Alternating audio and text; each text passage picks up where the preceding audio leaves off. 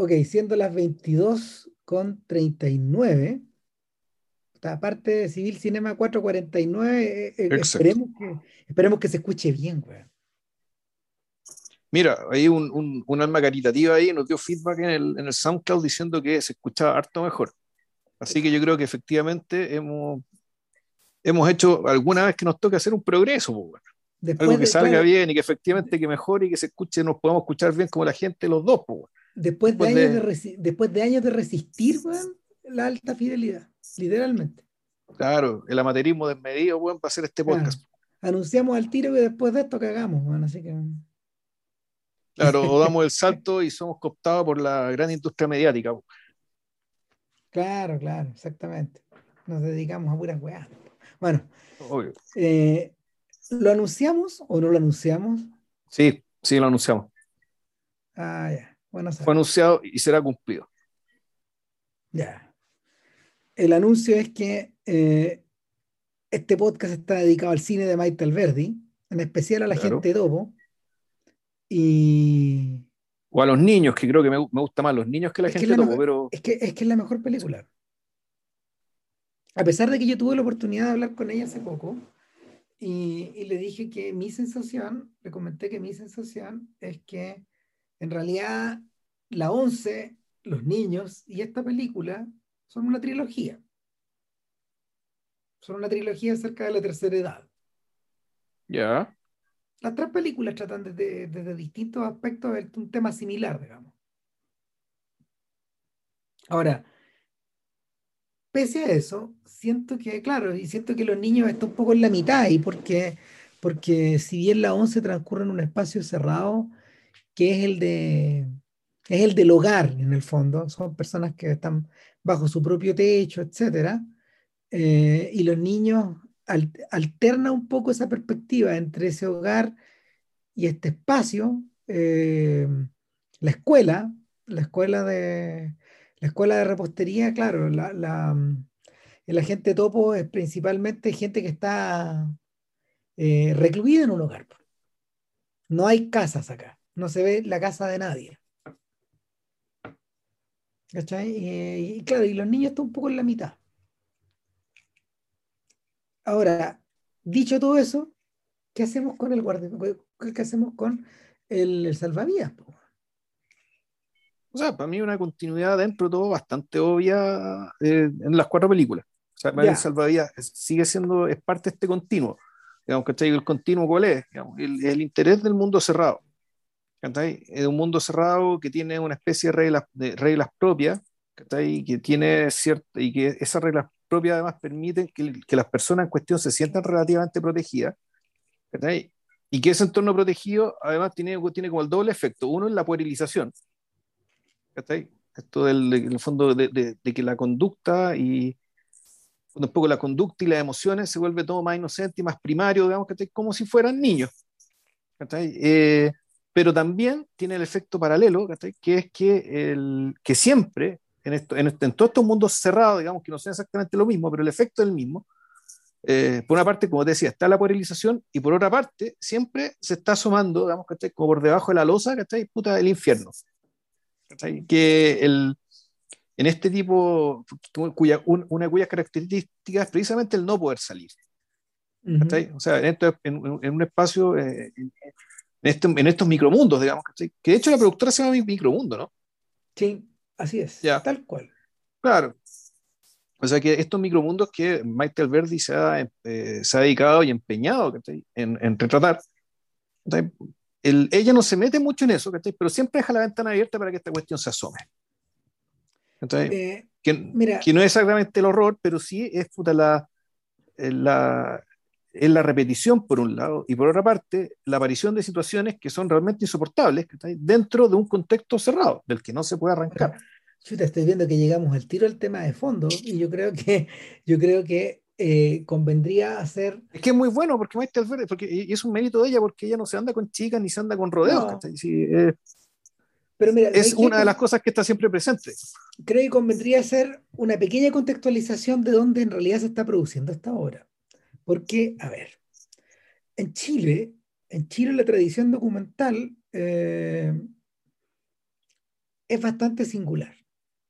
O sea, no hay duda que eh, la expresión no ficcional, no ficcionada del, cine, chileno ha acelerado en forma, mm, ha acelerado en forma, eh, sé, en forma muy destacada, en forma muy intensa en los últimos 20 años. Y sin embargo, la cantidad de documentales que se hacían antes no son ni un tercio, no, no, ¿qué? No son ni un quinto de, de, la, del material, del material con el que la gente está trabajando ahora o de lo que se produce ahora. Eh, en Chile, el documental en realidad se desarrolló bien tarde. Y, y los primeros ejemplos que, que uno puede observar como en términos de, documental y lenguaje contemporáneo, que no sea, por ejemplo, el registro de una ciudad o que no sea el, una colección de imágenes que fueron filmadas respecto, por ejemplo, de un edificio o de un colegio o de una empresa, etcétera. Estos documentales que se hacían en, el, en, la, en la industria cuprífera, por ejemplo, lo primero que encontramos son, eh, eh, son la, son las películas de Sergio Bravo y las del sacerdote Rafael Sánchez en la Católica. Y posteriormente las películas del binomio Nieves Yankovic, Jorge Di Lauro. Y, son películas que eh, tienden como un registro entre social y geográfico. Interesantemente, tanto Di Lauro como, como Yankovic se interesaban en los micromundos. O sea, la película de La Isla de Pascua y la película de Andacoyo, por ejemplo, específicamente son un mundo cerrado, son el retrato de un mundo cerrado. Y eso cambia una vez que Patricio Guzmán entra en la palestra. O sea, y, en, el, y en el fondo... Un, pequeño punto, Ram. El, eh, es, cierto, o sea, el, es que son dos cosas distintas. Una cosa es retratar un mundo cerrado y otra retratar una realidad como si fuera un mundo cerrado para efectos metodológicos. Así es. son cosas distintas. Estamos de acuerdo. Pero, pero, pero, pero eh, Guzmán no podía trabajar de esa forma. No, claro, él está en otra cosa. Él es otra cosa. Porque, él, sale a la calle y se la traga. Porque el mundo había cambiado, ¿no? Y sobre todo, no, no solo él, sino que Pedro Chasquil, el tipo que le arma la lógica de la batalla de Chile. Es Pedro Chasquil en el fondo, el, el que articula lo que vemos finalmente en pantalla y lo que, y lo que y el ritmo que esas películas tienen. O sea, y, en la medida que lo han ido pasando los años, se ha ido notando cada vez más la, la deuda que tenemos con el viejo, digamos. Chasquil había estado haciendo documentales bien militantes del 65 para adelante en Chile. Y o sea, algunos son derechamente panfletarios. O sea, de cara, de cara, al, de cara a la unidad popular, al inicio de la unidad popular, ¿no? El, el, o sea, Chaskel lo tiene súper claro. Está haciendo un panfleto, digamos, y eh, súper militante su opción. Eh, entonces, ahí la cosa se pega un giro, y bueno, y hace un, hace un tiempo atrás hablamos de hace un tiempo atrás hablamos de los documentales de, eh, de Flores eh, en el periodo también, y que, y que son otra cosa. Entonces, interesantemente, la huella de Flores no ha sido continuada por mucha gente, yo diría que salvo por Ignacio Agüero, que, que es un tipo que, que, sigue pensando un poco en esos términos. Y algo, algo eh, el Raúl Ruiz de Cofralandre, de Cofralandes, pero, pero finalmente Cofralandes no, una, no es un documental. Eh, los documentales como tal en realidad empiezan a aparecer cuando, cuando Agüero, eh, por un lado, cuando Agüero filma No Olvidar, su película de los hornos de Lonquien, pero sobre todo, por otro lado, cuando eh, de cara a la programación cultural de los canales de televisión de los 80, eh, empiezan a existir producciones como La Tierra en que vivimos y El Sur del Mundo. Yo creo que están bien olvidados en el mundo la, en el mundo del cine chileno, en parte porque también fueron filmadas en video. Y lo mismo ocurre con los reportajes de teleanálisis, por ejemplo, que siendo reportajes, también forman parte como de este legado audiovisual. Ahora, otra vez entra el tema del micromundo, cuando los hermanos Gueda empiezan a construir estas historias al interior de su serie. Estas historias de, no sé, de, de la gente que hace de la gente que hace carreras populares, de, la gente que hace estas carreras en el campo, por ejemplo, a lomo de caballo. O la carrera chilena. O, de los traslados de casas, por ejemplo, y esa clase de cosas. O sea, eh, efectivamente estos gallos trabajan en esa lógica. Y, claro, eh, Al Sur del Mundo es una serie que se extendió por casi 20 años en distintas en distintos, en distintos formatos, en distintos horarios de distintas maneras.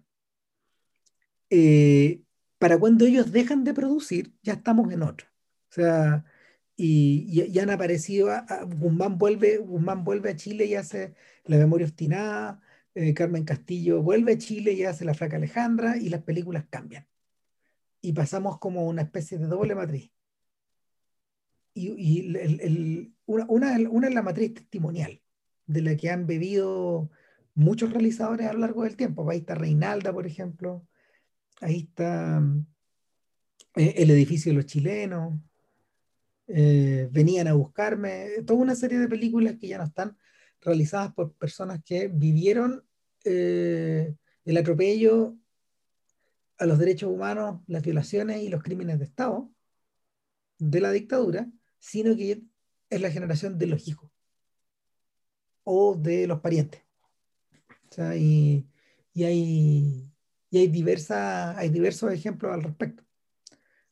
Pero, y esto es lo realmente interesante, eh, y aquí es donde, aquí es donde recién, aquí es donde nos podemos encontrar con Maite Alberdi eh, y con y con sus compañeras de generación, hay una buena cantidad de realizadores documentales que están trabajando una están trabajando dentro de una lógica que fusiona dos lenguajes. La mayoría de los realizadores que trabajaron desde mediados de los 90 hasta, hasta principios del 2010, ellos venían con la, con la lógica del el documental de autor de cuño europeo. Este que uno puede observar eh, y, que está heredado de las películas que Pato Guzmán eh, programada para el Fidox y de las propias películas que Guzmán hacía. Sin embargo, el Salvavidas, por ejemplo, Hija, o los documentales de, José Luis Torres, no calzan ahí por el tiempo que se queda, este documental del psiquiátrico. No calzan exactamente con, con, esa, con esa manera de contar la historia. Algo cambió ahí. Y, y la maquinaria, la maquinaria de no, de no ficción empieza a ocupar elementos retóricos de la ficción. Hasta el punto que eh, en el caso, por ejemplo, de hija eh, o de la directiva, por ejemplo, eh, para hablar de dos documentales de los que hemos hecho podcast, llega un punto en que, en que cierta lógica en que cierta, en cierta lógica narrativa ya es prácticamente indistinguible de la ficción. Sí, mira, yo esa lista yo le agregaría al, al, al, binomio de Sepulga y Adrasola, ¿cachai? Sobre todo las dos primeras películas, con el Peje Sapo y Mitómana. ¿Qué haces con eso? Claro. Eh, claro, no, y que además están hermanadas con Alberti, con Alberti, más que ninguna, que todas las demás, ¿cachai? Por paradójico que, que, que suene, eh, por el hecho de que en fondo los eh, estos dos cines hablan de, lo, de, la marginalidad. Son marginalidades súper distintas, claro. Pero el concepto clave para mí es ese. Sobre todo, y en el caso del Verdi es notorio, digamos, Que parte de, la, de la, parte de las tramas y los nudos, los, nudos de conflicto y los elementos y lo, como, las escenas más, más intensas, ¿cachai? Eh, tienen que ver precisamente con el contacto de esta marginalidad protegida, ¿cachai? Con lo que pasa afuera. Y en los niños se nota demasiado. el, el punto es que eh, los documentales cuando empiezan, los documentales chilenos en realidad empiezan, empiezan a empiezan a colgarse de historias o empiezan a narrar historias que están como en los bordes. Y, y que, no, y que primero que nada no le no, primero que nada de estas historias no se ocupa no se ocupa la, la narración de no ficción eh, en otro género. En la literatura, por ejemplo, eh, estamos bastante especializados en, en, casos criminales o eh, literatura, literatura acerca de la acerca de la dictadura o literatura acerca de em, no sé, cierto, ciertos escándalos o, o, también estaba pensando en la literatura deportiva. ¿Cachai? Pero son cosas que están afuera. Los gringos son muy buenos, por ejemplo, a propósito de Nomadland. Nomadland es un libro de no ficción que fue transformado en una película de ficción, pero que tiene muchos elementos de no ficción. Sí, claro, y, por algo la directora, y, nosotros hicimos podcast sobre esa directora, que efectivamente eh, que tiene esa mira doble. Claro, pero, pero por ejemplo acá en literatura no somos buenos para escribir esa clase de cosas. ¿Cachai? Para estar en los bordes. Y el, ¿para qué hablar de las noticias? ¿Para qué hablar de la cobertura periodística, etcétera? Entonces, el, documental de alguna forma vino a llenar ese vacío.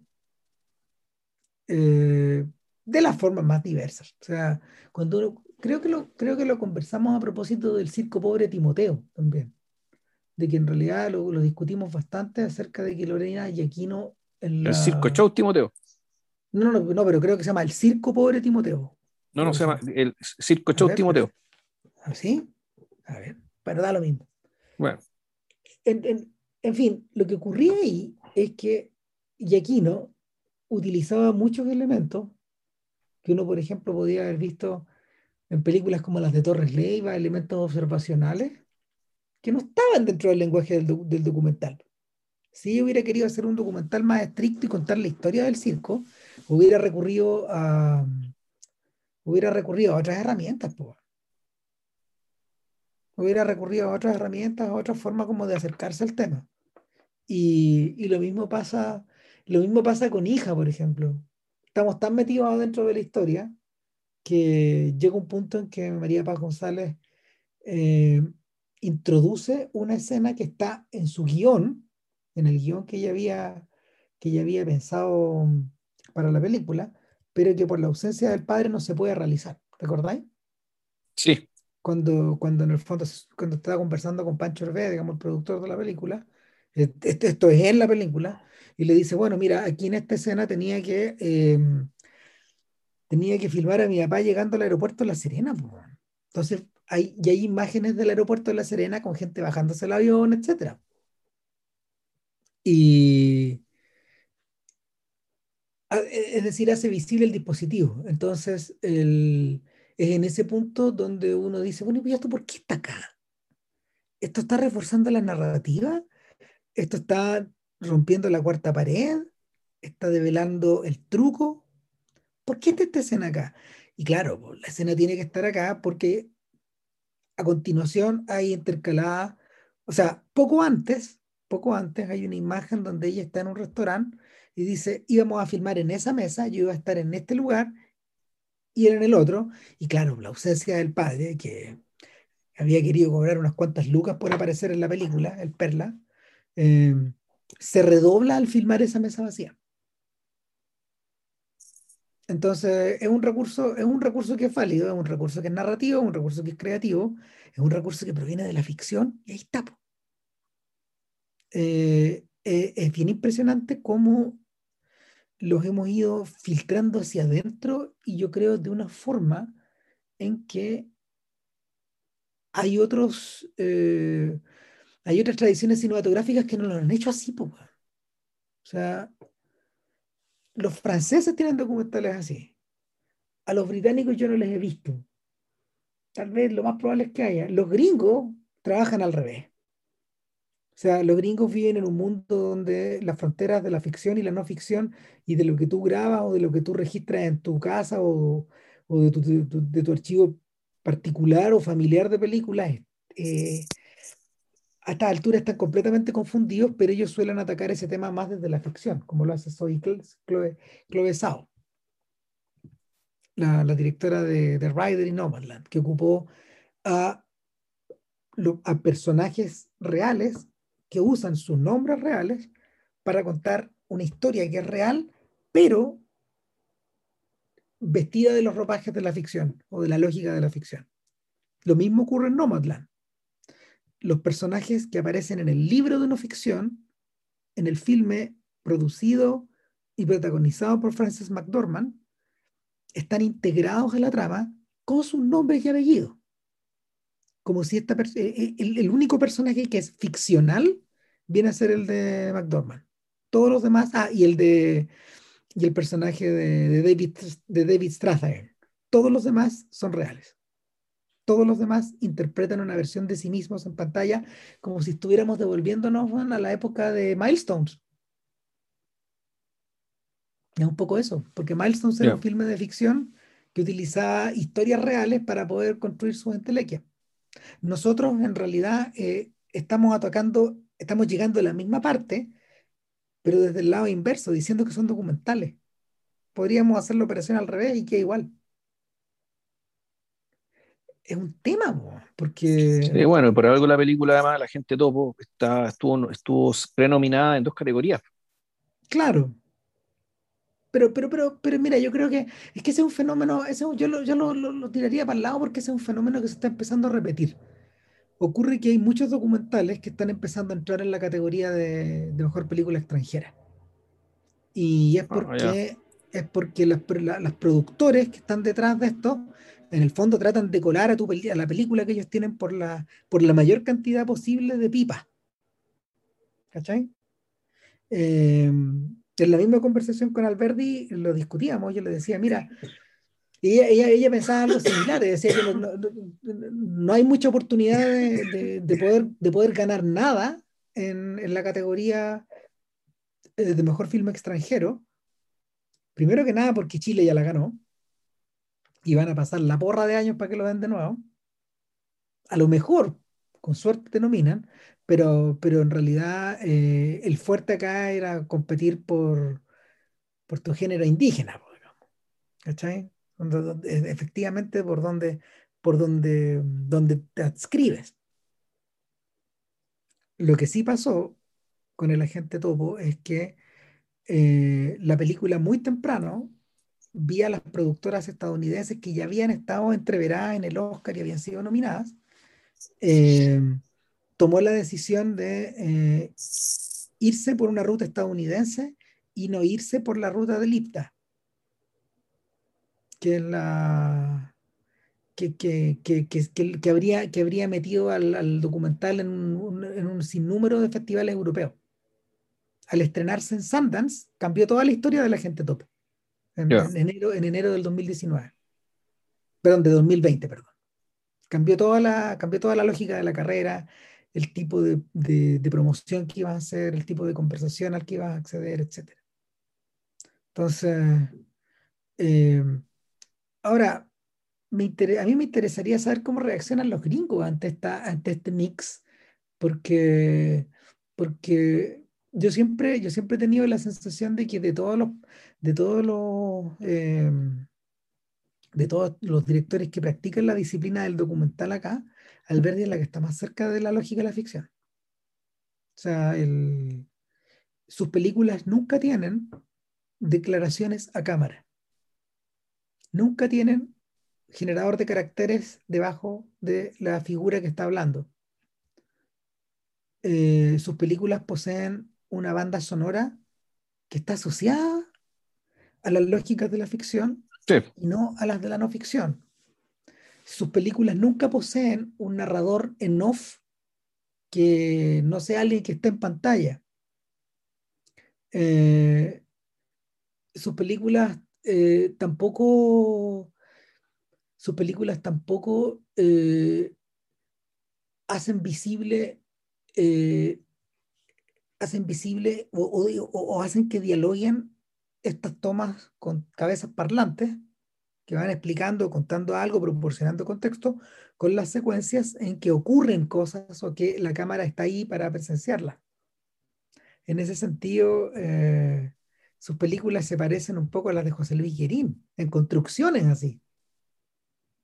Por ejemplo, de hecho, Guerín, Guerín ha dicho, porque hay escenas de, en construcción que están escenificadas. Son escenas de ficción y, están filmadas de esa manera y, fueron hechas con ese objetivo, etc. Entonces, es algo parecido a lo que ocurre en Tren de Sombra, solo que en Tren de Sombra la película es de ficción 100%.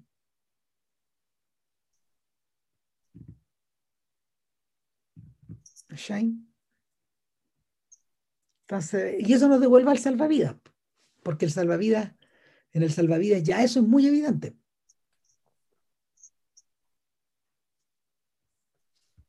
El, sí, o sea, en, términos de que el, la película tiene ritmo documental, pero claro, es una historia que perfectamente podréis contar desde la ficción, si no fuera porque, por la propia insignificancia de la historia. No sé, ¿te acordás de qué se trataba? ¿Aló? Mm, sí, no, sí, no, sí. Que estaba, a ver, estaba pensando que en realidad el a ver, el salvavidas, a grandes rasgos, es la historia de un chiquillo salvavidas que tiene a cargo una porción de playa, una cantidad de, una cantidad de metros cuadrados, porque se las dividen. Y en esta playa, que al parecer está en el norte de Chile, yo ahí me entiendo poco, porque por el tipo de playa me da la sensación de que está como al norte. Eh, y no me acuerdo tanto, digamos, porque la vi hace mucho tiempo.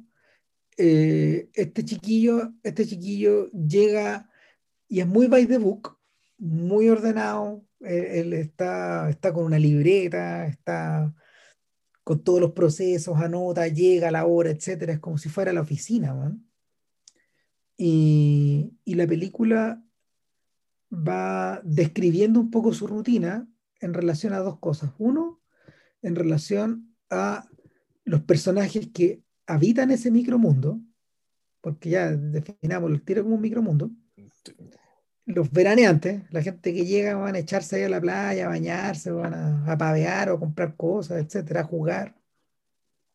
Y también el testigo, que es un niño.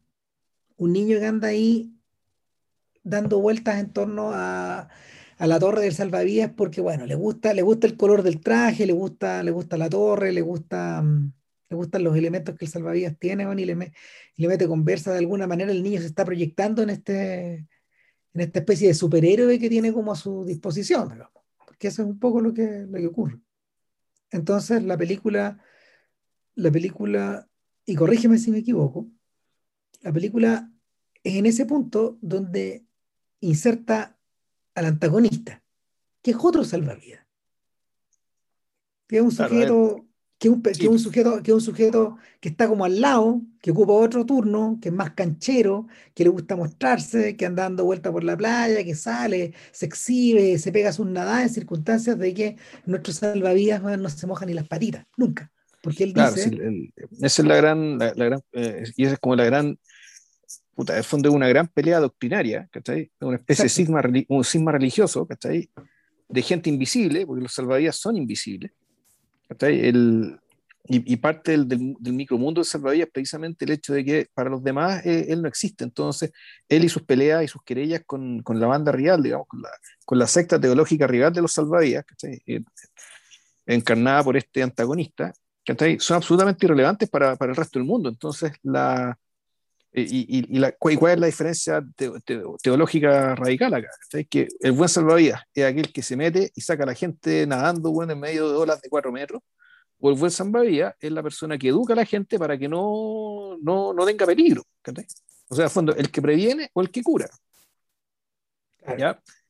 Y, y, claro, pues entonces, por una parte, el, el sentido común te dice que quien, quien tiene la razón es el que previene. Pero sin embargo, los aplausos el carisma, ¿cachai? El show y, y, la gratitud de la gente en último término, ¿cachai? Es para el que hace el show, ¿eh? es para el que se mete a nadar, weón, ¿cachai? Puta, weón, ya, ya hace todo el cuento, se mete bajo el agua de no sé cuántos metros y sale todo mojado, transpirado. Con una persona inconsciente en sus brazos. entonces, puta, el, esta, esta, esta, pequeña querella, digamos, que está aparentemente insignificante entre personas que no existen. Y que está siendo observada por el niño, no olvidar nunca. O sea, y nosotros miramos a un niño que mira. Sí.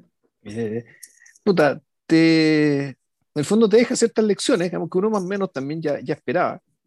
Está ahí, acerca del fondo, puta, la naturaleza absolutamente injusta de muchas cosas en el mundo, por no decir el mundo entero. Eh, y por otra, la, volvemos, es, la idea de que si bien puedes estar en un espacio abierto como una playa, que en un espacio que no puede ser más abierto, eh, sin embargo, tú, mentalmente estás en tu microcosmos no Exacto. Exacto. Ahora, cuando yo vi esta película, yo la vi arriba de un avión a todo esto. sí, eh, me llamó mucho la atención que, que estuviera ahí en, en, un vuelo que de hecho no era ni chileno, loco. Entonces me, metí, me, metí, a mirar y es verdad que no he visto el salvavidas. Lo empecé a mirar, quedé completamente absorbido. Eh, dije, en realidad sí, pues esto parece una película de ficción, tan, los personajes están construidos de esa manera. Eh, esto está muy bien narrado. Y cuando, cuando llegamos al final, porque vamos a ir pasando por las películas, las películas laterales más rápido. ¿Qué tosió? Juanito. Doña Lina, sí, Doña Lina. Ah, pobre Doña Lina, mándale salud. Ya está durmiendo. Ah, chuta, no, que debe, andar, con, andar con alergia. Esta, esta, es la época de la alergia. Nada, eh, la película se acaba, la película se acaba en lo que podríamos llamar eh, el momento de clímax. Porque como, como, ya estamos hablando de una película que tiene una estructura muy clásica y que tiene una estructura y una lógica ficcional también, eh, esto se acaba en el clímax que, que, Robert McKee nos podría decir, bueno, esto, esto es al final del tercer acto, cuando nuestro protagonista ve que todo lo que ocurre a su alrededor está en su contra, que su posición en el universo ha sido afectada o mancillada o puesta en, puesta en duda, porque claro, eh, cuando se le exige que se meta al mar, este hombre vacila. Cuando y, el que, y el que en el fondo realiza el rescate es el otro. Y, ahí se produce el quiebre con, el, con, con la admiración que, que, el niño tiene por este personaje que le faltaba la pura capa nomás. Entonces, la película termina con el personaje un poco colgado, un poco en la derrota total. Eh, en una narración, en una narración, en una, en una narración hollywoodense clásica, lo que viene a continuación no es necesariamente la redención del personaje, pero sí un proceso de reevaluación de su lugar en el mundo. Y eso no está en el filme de Alberti. Y no está exprofeso. Está cortado, no tiene cuarto acto. Y es curioso. Eso es, lo que, es lo que me ha fascinado siempre de la película.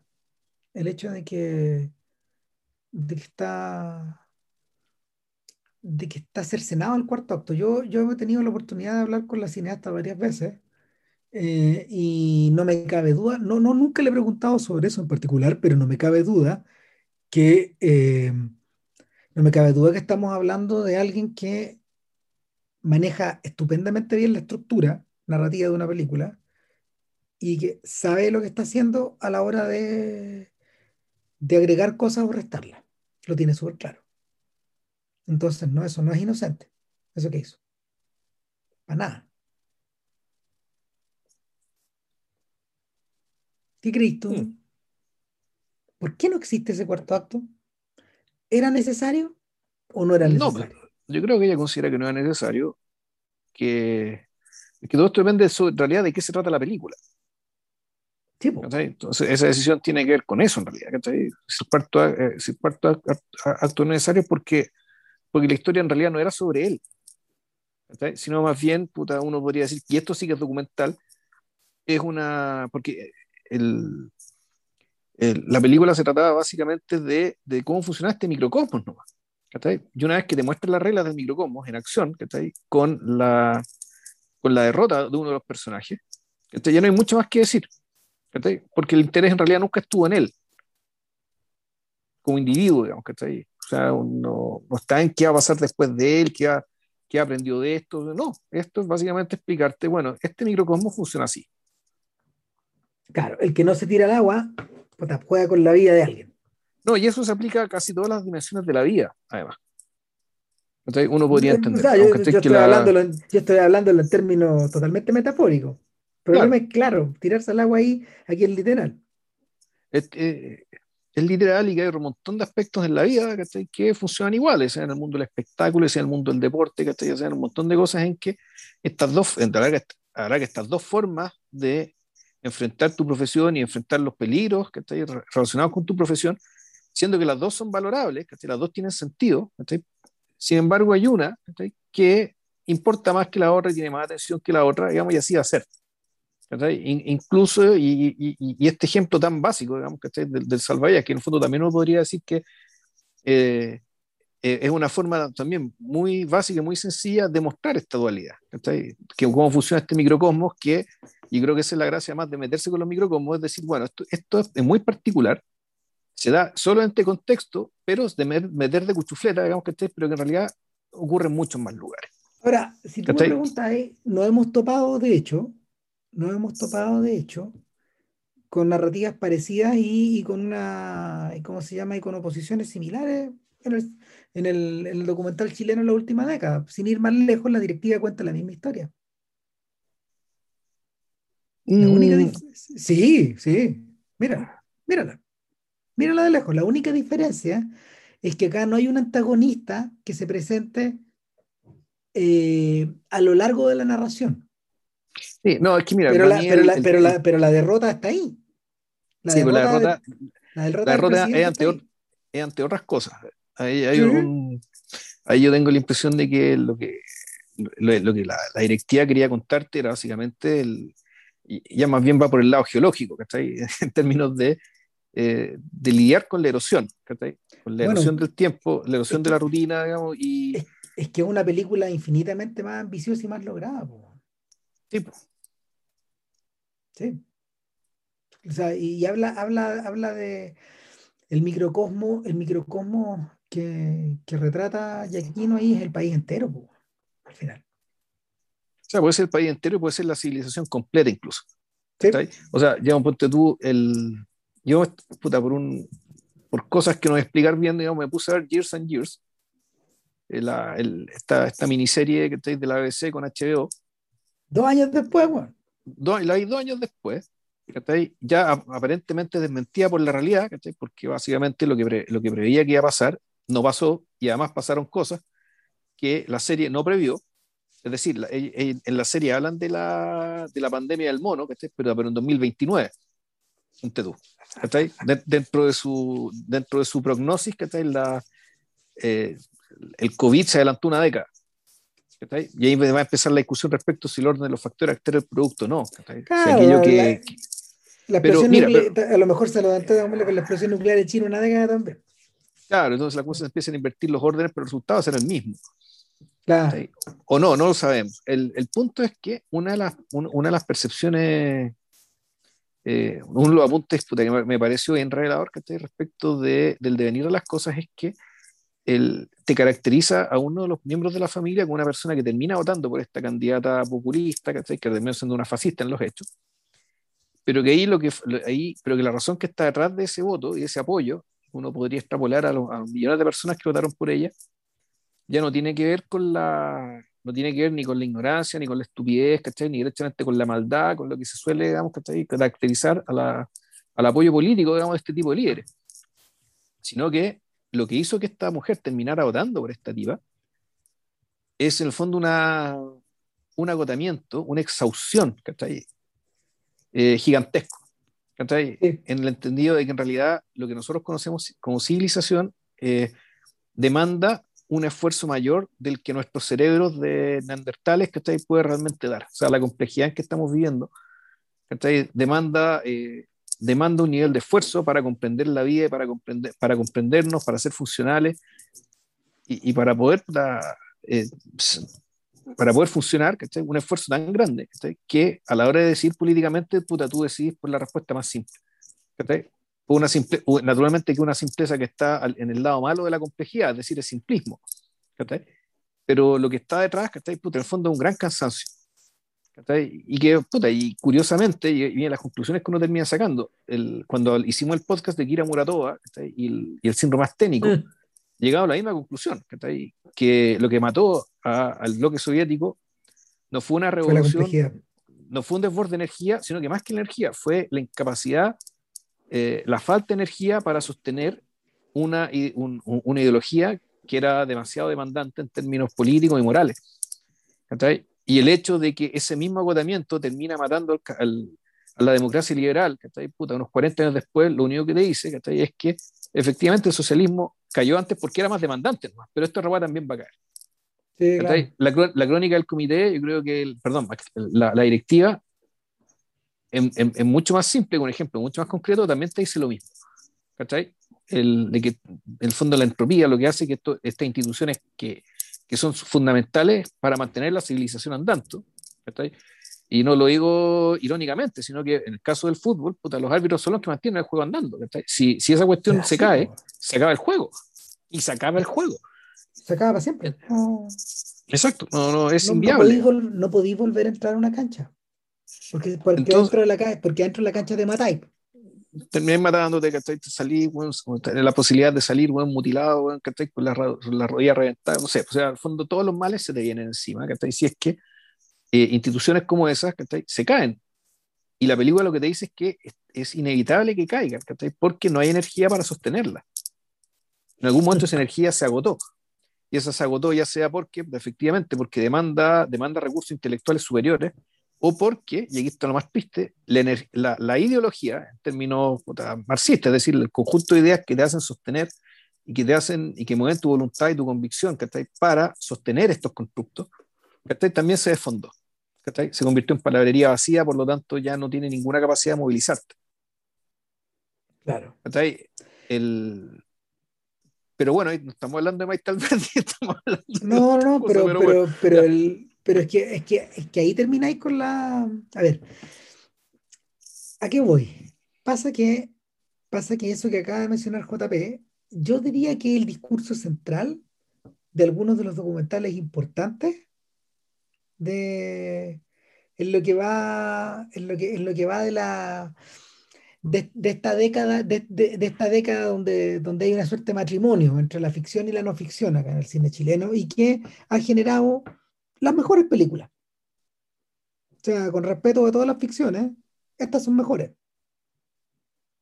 y, probablemente la mejor de todas es la, es la película de, de Torres Leiva, pues el viento sabe que vuelve a casa. Esa es la mejor. O sea, ese, es el, ese es el, ese es, como se llama la, la, meta canónica en torno a las cuales, en torno a las cuales giran todas estas otras. Entre ellas la 11, porque es la segunda, el segundo largometraje de Alberdi y donde, donde empieza a quedar en, donde empieza a quedar en evidencia eh, lo meticuloso de su método, la forma en que está articulada su, su narrativa y, y la manera en que la propia cineasta va escogiendo sus temas. En este caso es un tema que, que está al seno, al seno de su vida familiar. Se trata de su propia abuela, que desde décadas y décadas atrás se junta periódicamente con, su, con sus compañeras de colegio a tomar una once. Eh, y para los que no, para los que no estén, que estén, los que estén escuchando fuera de Chile, la once eh, chilena, que es como una especie de es, una, es, una, es un híbrido raro entre es un híbrido raro entre, puta, el entre el té de la, sí, el 5 o'clock tea, pero con pero, con, pues, Pero es que por eso digo, es un híbrido raro entre el té de las 5 y la cena. Y una cena tradicional. O sea, si la 11 si la once viene potente, Te voy a saltar la cena. Y generalmente la once en Chile, puta, es con pan con pata, weón, ¿cachai? Pastelito, dulce chileno, weón. Algo con harina y azúcar, ¿cachai? Por eso estamos todos guatones en este país, además. Y Lo estábamos bueno, discutiendo, de hecho, el viernes pasado con Quintín, porque se nos claro. preguntaba, pero ¿cómo es una once? Decía. ¿Cómo es una once? Porque no, yo sé, no decía. Invita, invítalo a tomarse a tu casa, pues, para que haga alguna once chilena, pues, Puta, pero el día bueno en que se abran las fronteras, pues, el bueno. día del pico. En fin, pues. Bueno, Exactamente. el punto es que la, El día, la el, día, el, el día de la pandemia del mono, pues. Sí, el día, oh, el día de la marmota, el año de la marmota. El, Bueno. puta, el- el- una cosa que llama la atención, ¿cachai? Y que es- sí se nota un quiebre respecto al anterior, es que la, la- la película esta empieza con, con imágenes así tipo de, de, de, eh, puta, eh, de así al estilo de Wes Anderson, mostrándote los pastelitos, ¿cachai? Y las cositas que van a comer en la once. Cómo está ordenada la mesa, ¿cachai? Las florcitas, weón. ¿cachai? Que es algo que, muy poco, que, que no es muy de documental que digamos, ¿cachai? Y que, la, y que en, el, en- en el bañista no está muy presente tampoco. Digo, el tema de los salvavidas. ¿cachai? Y Empieza a haber una especie de una puesta en escena, un mostrar, una forma de mostrar las cosas que es más bien propia de la ficción. Claro. ¿cachai? Y después Eh, empieza. Ah, dale. No, no, no, no. Lo que pasa es que ahí ya, ahí empezamos a. Hay dos o tres factores que se empiezan a, a ser más pesados, en el fondo. eh. Adquieren más volumen en esta película. Uno es la cinematografía, la exactitud con, la que están filmadas estas cosas.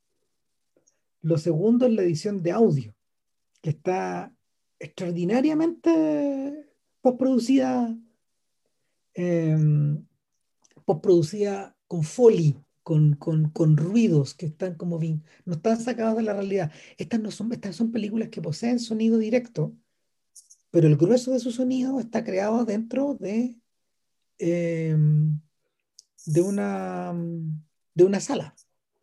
Ya. ¿cachai? Utilizando todos estos elementos, pero, pero articulándolos como... Es que estamos en las antípodas de Crónica de un verano. En Crónica de un verano tú tenías a la Nagra, a la máquina de sonido magnetofónico que, que iba acompañando la filmación de, de la Eclair, que era la cámara que además tenía una bobina donde tú podías conectar un micrófono. ¿Cachai? Y, pero en, e- no, en este caso todo es mucho más sofisticado.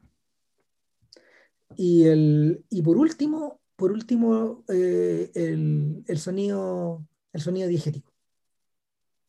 Pero el sonido no diegético, eso, la, la, la, música. ¿Cachai? La música, la, la la musicalización de la película. O sea, ya esto ya es mucho más, es mucho más pesado. De hecho, la cinematografía está conseguida de tal manera que, no sé, po, al- a- eh, se producen cosas que, que si tú estuvieras filmando a estas señoras en, en condiciones normales y no, por ejemplo, con un dolly en torno a la mesa, claro, tú ves como las cámaras, la cámara va girando en torno a ellas, po, Sí. Imitando, Sí, no, imi- imitando la lógica de, de estas escenas de conversación y de comida de Hannah y sus hermanas, por ejemplo.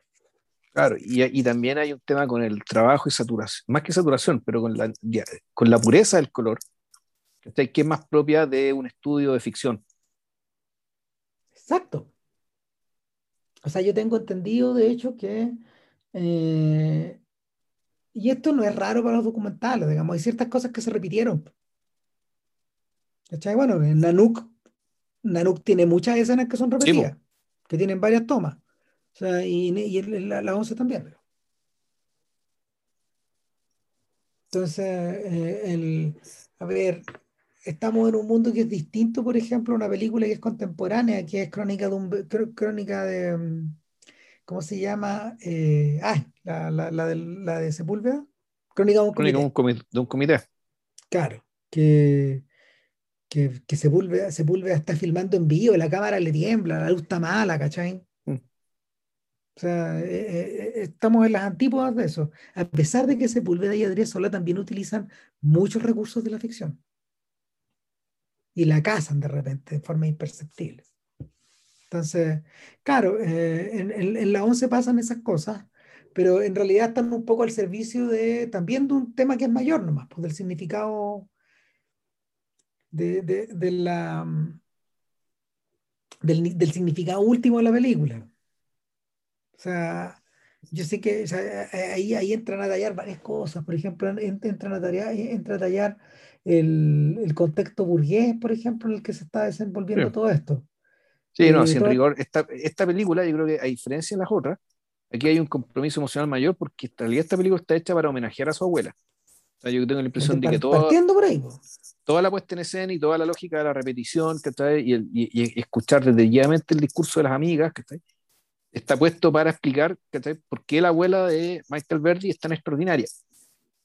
En términos de que, claro, de que...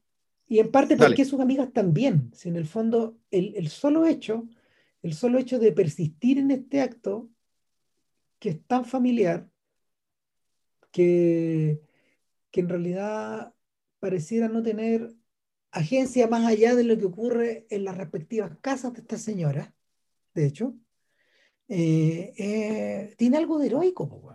Estamos hablando de 50 años de juntarse. Sí, pero, pero, al mismo tiempo, el, el contraste entre la abuela de Michael Verdi y el resto de la señora es súper grande.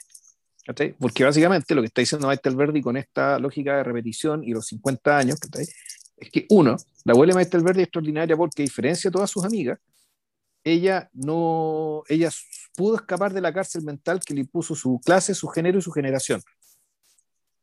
Claro. Porque ella pensaba de otra manera. Eh, en general, todas las señoras que están con ella pensaban como se podría esperar que pensara una mujer burguesa de cierta época, que nació en cierta época, y que le tocó vivir lo que le tocó vivir. En cambio, la, la, la, la abuelita de Michael Verdi, eh, puta, ella trascendió eso. Y, Michael, y, la cineasta, digamos, lo muestra con absoluta claridad. Pero, y lo que tiene realmente extraordinario la, la abuela de Michael Verdi es que, a pesar de, de haber escapado de esa cárcel mental, de haber, de, haber logrado un, nivel de pensamiento, uno podría pensar, más autónomo, no decir bastante superior, digamos, ¿cachai? Porque no, no, vamos a decir que una idea es superior a otra, ¿cachai? Pero sí uno ve una autonomía en ella que, las demás no tienen, que la hace pensar distinto que todas las demás y que sin embargo su afecto hacia ella no se pierde nunca. O sea, el, hay, un, hay, un, tema de, de respeto, un, un, respeto entre de intelectual y su voluntad, pero también por su, puta, por su corazón y, su, y su, por su buen natural, y, y, puta, y, por, la, por la fidelidad también a sus amigas, pese a que en algún momento eh, empezó a pensar de una manera distinta. Y que los discursos, muchos mucho de esos discursos que de repente uno escucha, que efectivamente son, son discursos que, claro, que es el lugar común que se espera, sin embargo, puta, la, la, la, la, la abuelita de Maestre Alberdi, puta, y lo escucha y le da lo mismo, porque en el fondo lo importante no es eso. Lo importante no es el discurso, lo importante son sus amigas. Y el cariño, digamos, y todo el tiempo que han pasado juntas, y la historia junta y, y, tal. Entonces, la, y aquí viene la amenaza spoiler, que te, dicho esto, es absolutamente entendible que la película evolucione como tiene que evolucionar.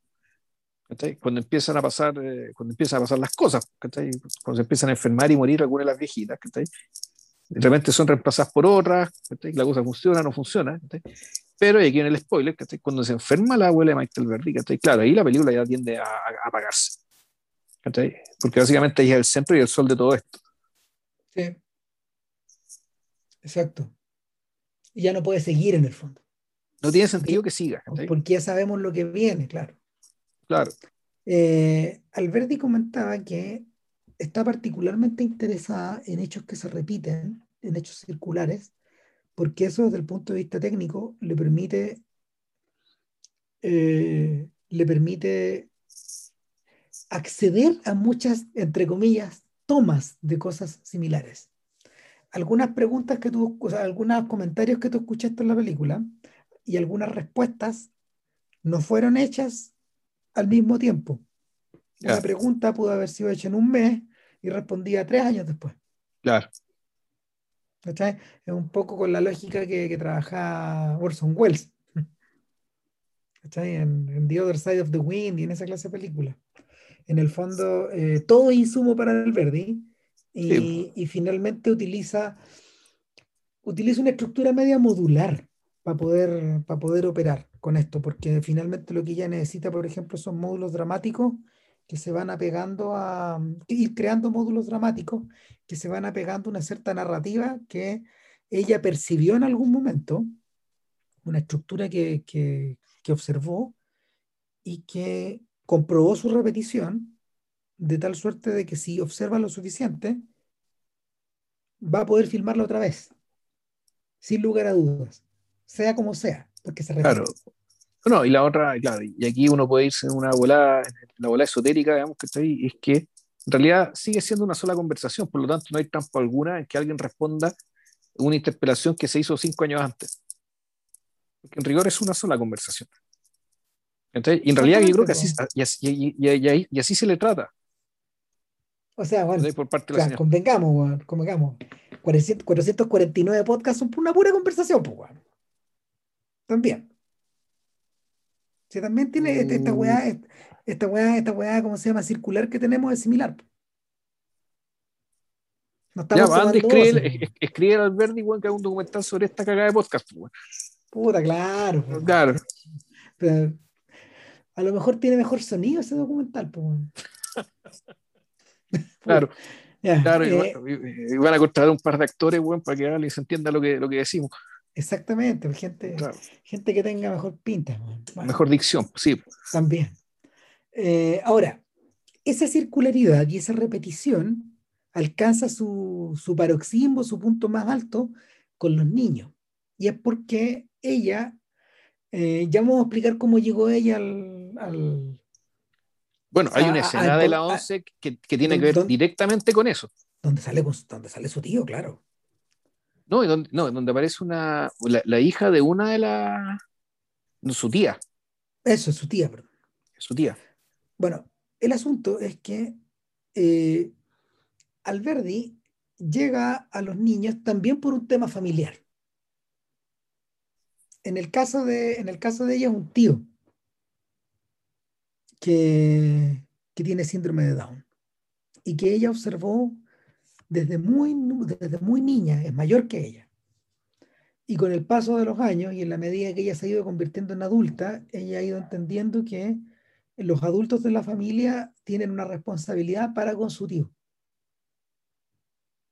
Y que esa responsabilidad también es de por vida, un poco de la misma manera que los padres de, de esta persona eh, la asumieron cuando el niño nace. De alguna forma, y, y dicho en términos convencionales, por llamarlo de alguna manera, ellos siempre son los niños de la casa. Y siempre lo van a hacer. Y, y sin embargo, la película, eh, y esto, esto es lo que la hace realmente grande, digamos, una muy buena película, eh, cuestiona esa, ese juicio, esa observación y esa actitud. No la castiga, pero la cuestiona y la cuestiona desde los propios aludidos.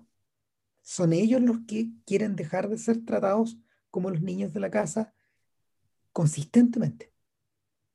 Ahora bien, eh, pues, y eso además es apoyado por una, y ojo, el, y eso también es apoyado por una, no sé cómo llamarlo, digamos que pero hay una especie de, eh, sustento, hay un sustento educacional que va también en el lenguaje cuando están en, el, en su colegio de gastronomía, ellos se les llama adultos conscientes.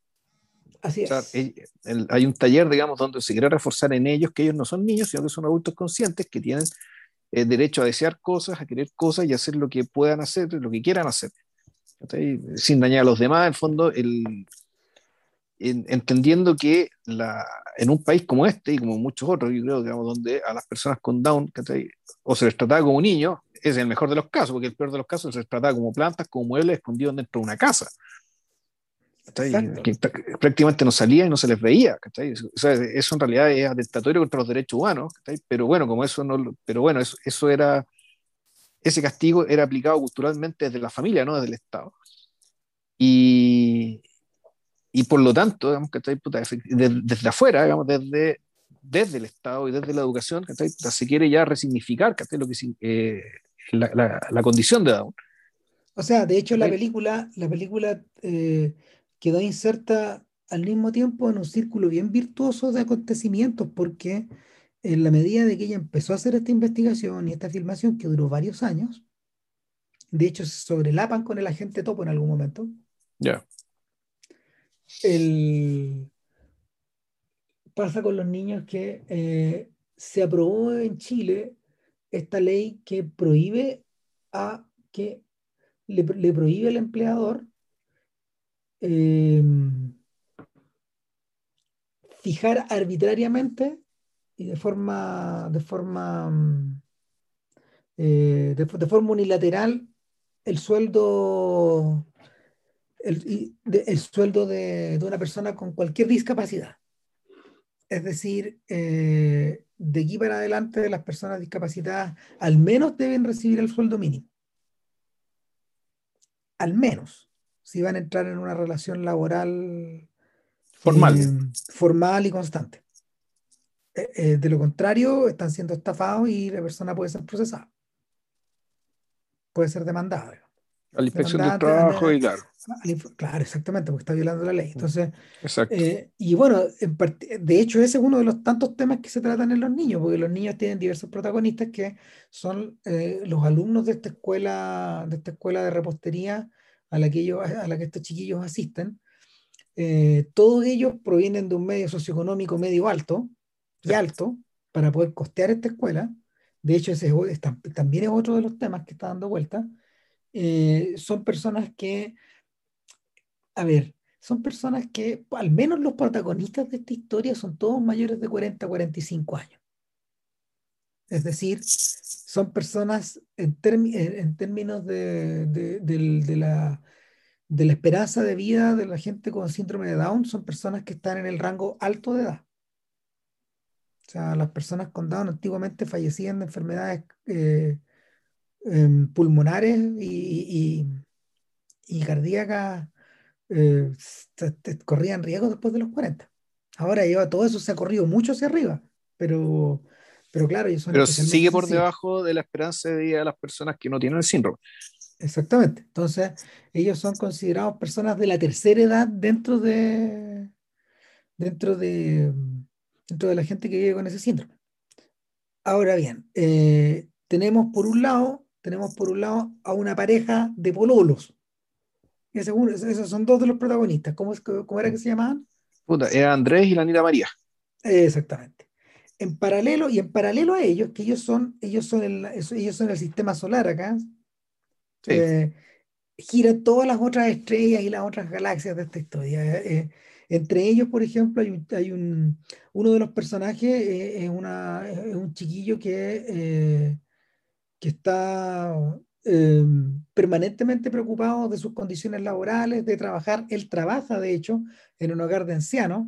Lo, lo- Sí. lo vemos, es casi como en una especie de, de, de anticipo de, de la gente topo y, y- y- lo, lo- vemos, lo vemos también ejercer el liderazgo ahí en la escuela y expresar sus propias opiniones y su frustración constante de, no, de, de trabajar mucho pero ganar tan poco. Claro, Efectivamente, bueno, él es una de las víctimas del sistema. Claro, y bueno, primera cosa, este, este muchacho se llama Ricardo. El, un muchacho, eh, es bien remarcable porque en algún momento la abuela le dice que es estúpido, ¿cachai? Porque la abuela también ya se está, perdi- ya está entrando a cierto nivel de senilidad, pues, entonces, De demencia, Eh, claro. demencia, claro, y, y efectivamente no tiene filtro, puta, y trata de estúpido al cabro, y el cabro con un temple tremendo, digamos, ¿cachai? Reacciona y trata, digamos, de, eh, de poder volver a comunicarse con su abuela. Y él, pero el tema, el tema que eh, lo, a mí lo interesante de él es que eh, él, claro, él se queja que trabaja mucho, la plata no le alcanza, pero es por qué, porque él sabe. En algún momento él sabe cuánta plata necesita, tiene que saber cuánta plata necesita. Pero él sabe qué quiere, qué quiere hacer con la plata. Y, y- y eso, es lo- eso es lo interesante, en el fondo, él, él ya es un adulto, él es un adulto. Hay un momento, de hecho, hay un momento, de hecho, en que eh, la relación con sus propios objetivos se deteriora porque, porque mm, se topa con una pared conceptual, que él no puede, él no puede entender, ¿cachai? Que es precisamente esto de que le paguen de a 5 lucas, de 10 lucas, Claro, no cuando- bien. Claro, porque cuando va y con, con una, con una de, la- de, de- de- de las te- terapeutas, ¿cachai? o las profesionales del hogar, ¿cachai? empiezan a sacar las cuentas cuánta plata necesita y no la, no, no la alcanza por ningún lado. Claro, y él entiende súper bien la diferencia y ahí la Exacto. frustración, ahí la frustración cae como, del, como el demonio, weón. Claro, entonces esto que hablábamos al principio respecto de que como el, el, el tema, el, una de las, uno de los puntos fuertes ¿cachai? de hablar de estos microcosmos ¿cachai? es que efectivamente cuando el microcosmos choca con la realidad, puta, se producen, eh, se producen escenas importantes, ¿cachai? sobre todo para mal en este caso. ¿Cachai? Como Sí. cuando, están, cuando van los chiquillos ¿cachai? que van en grupo tratando de vender sus dulces en la calle, tocando el timbre, Putin no los pesca nadie. Po. Yo diría que esa es la escena icónica de la película, porque en el fondo eh, los dulces son el fruto, el fruto de toda esta pega, de este aprendizaje, de esta relación con el afuera y con la vida laboral. o sea, de, un aprendizaje, claro, pero la adquisición no solo adquisición, es la adquisición de saber hacer dulce, pero también la adquisición de cierta disciplina, ciertos valores de trabajo, o sea, es, mucho más que el dulce. No, bueno, y que te recompensen por ello. Sí, pues, exacto. Entonces, acá la gente ni siquiera sale, está como, da la sensación de como que estuvieran en la reina, una cosa así, ¿o no? O sea, está, claro, pero en el fondo están en el lugar de los citófonos, ¿cachai? Y para colmo, sí. Puta, tú atrás del citófono no ves. Tú escuchas una voz que habla de una manera extraña, ¿cachai? Y ni siquiera reciben eso de vuelta, güey. Nada. Nada, güey. No, sabe que no podemos atenderlo, chao.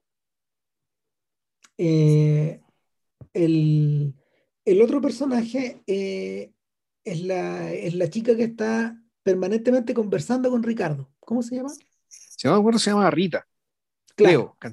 que es la que, puta, que la tiene a régimen, que ella, y claro, y ahí está, hay otra cosa, que dentro del mundo con Down, puta, te queda súper claro que hay algunos que tienen un nivel más, que están los, hay una especie, no sé si es jerarquía, pero sí hay una tipificación que tú puedes hacer. Hay algunos que ya están pensando como adultos en distintos aspectos, que tema afectivo, sexual o también económico.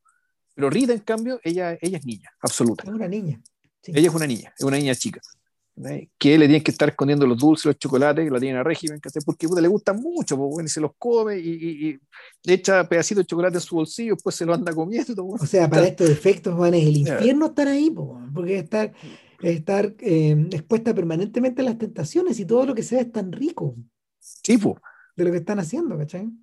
Les quedan bien las galletas, ¿no? Entonces, no, yo creo que Rita sufre.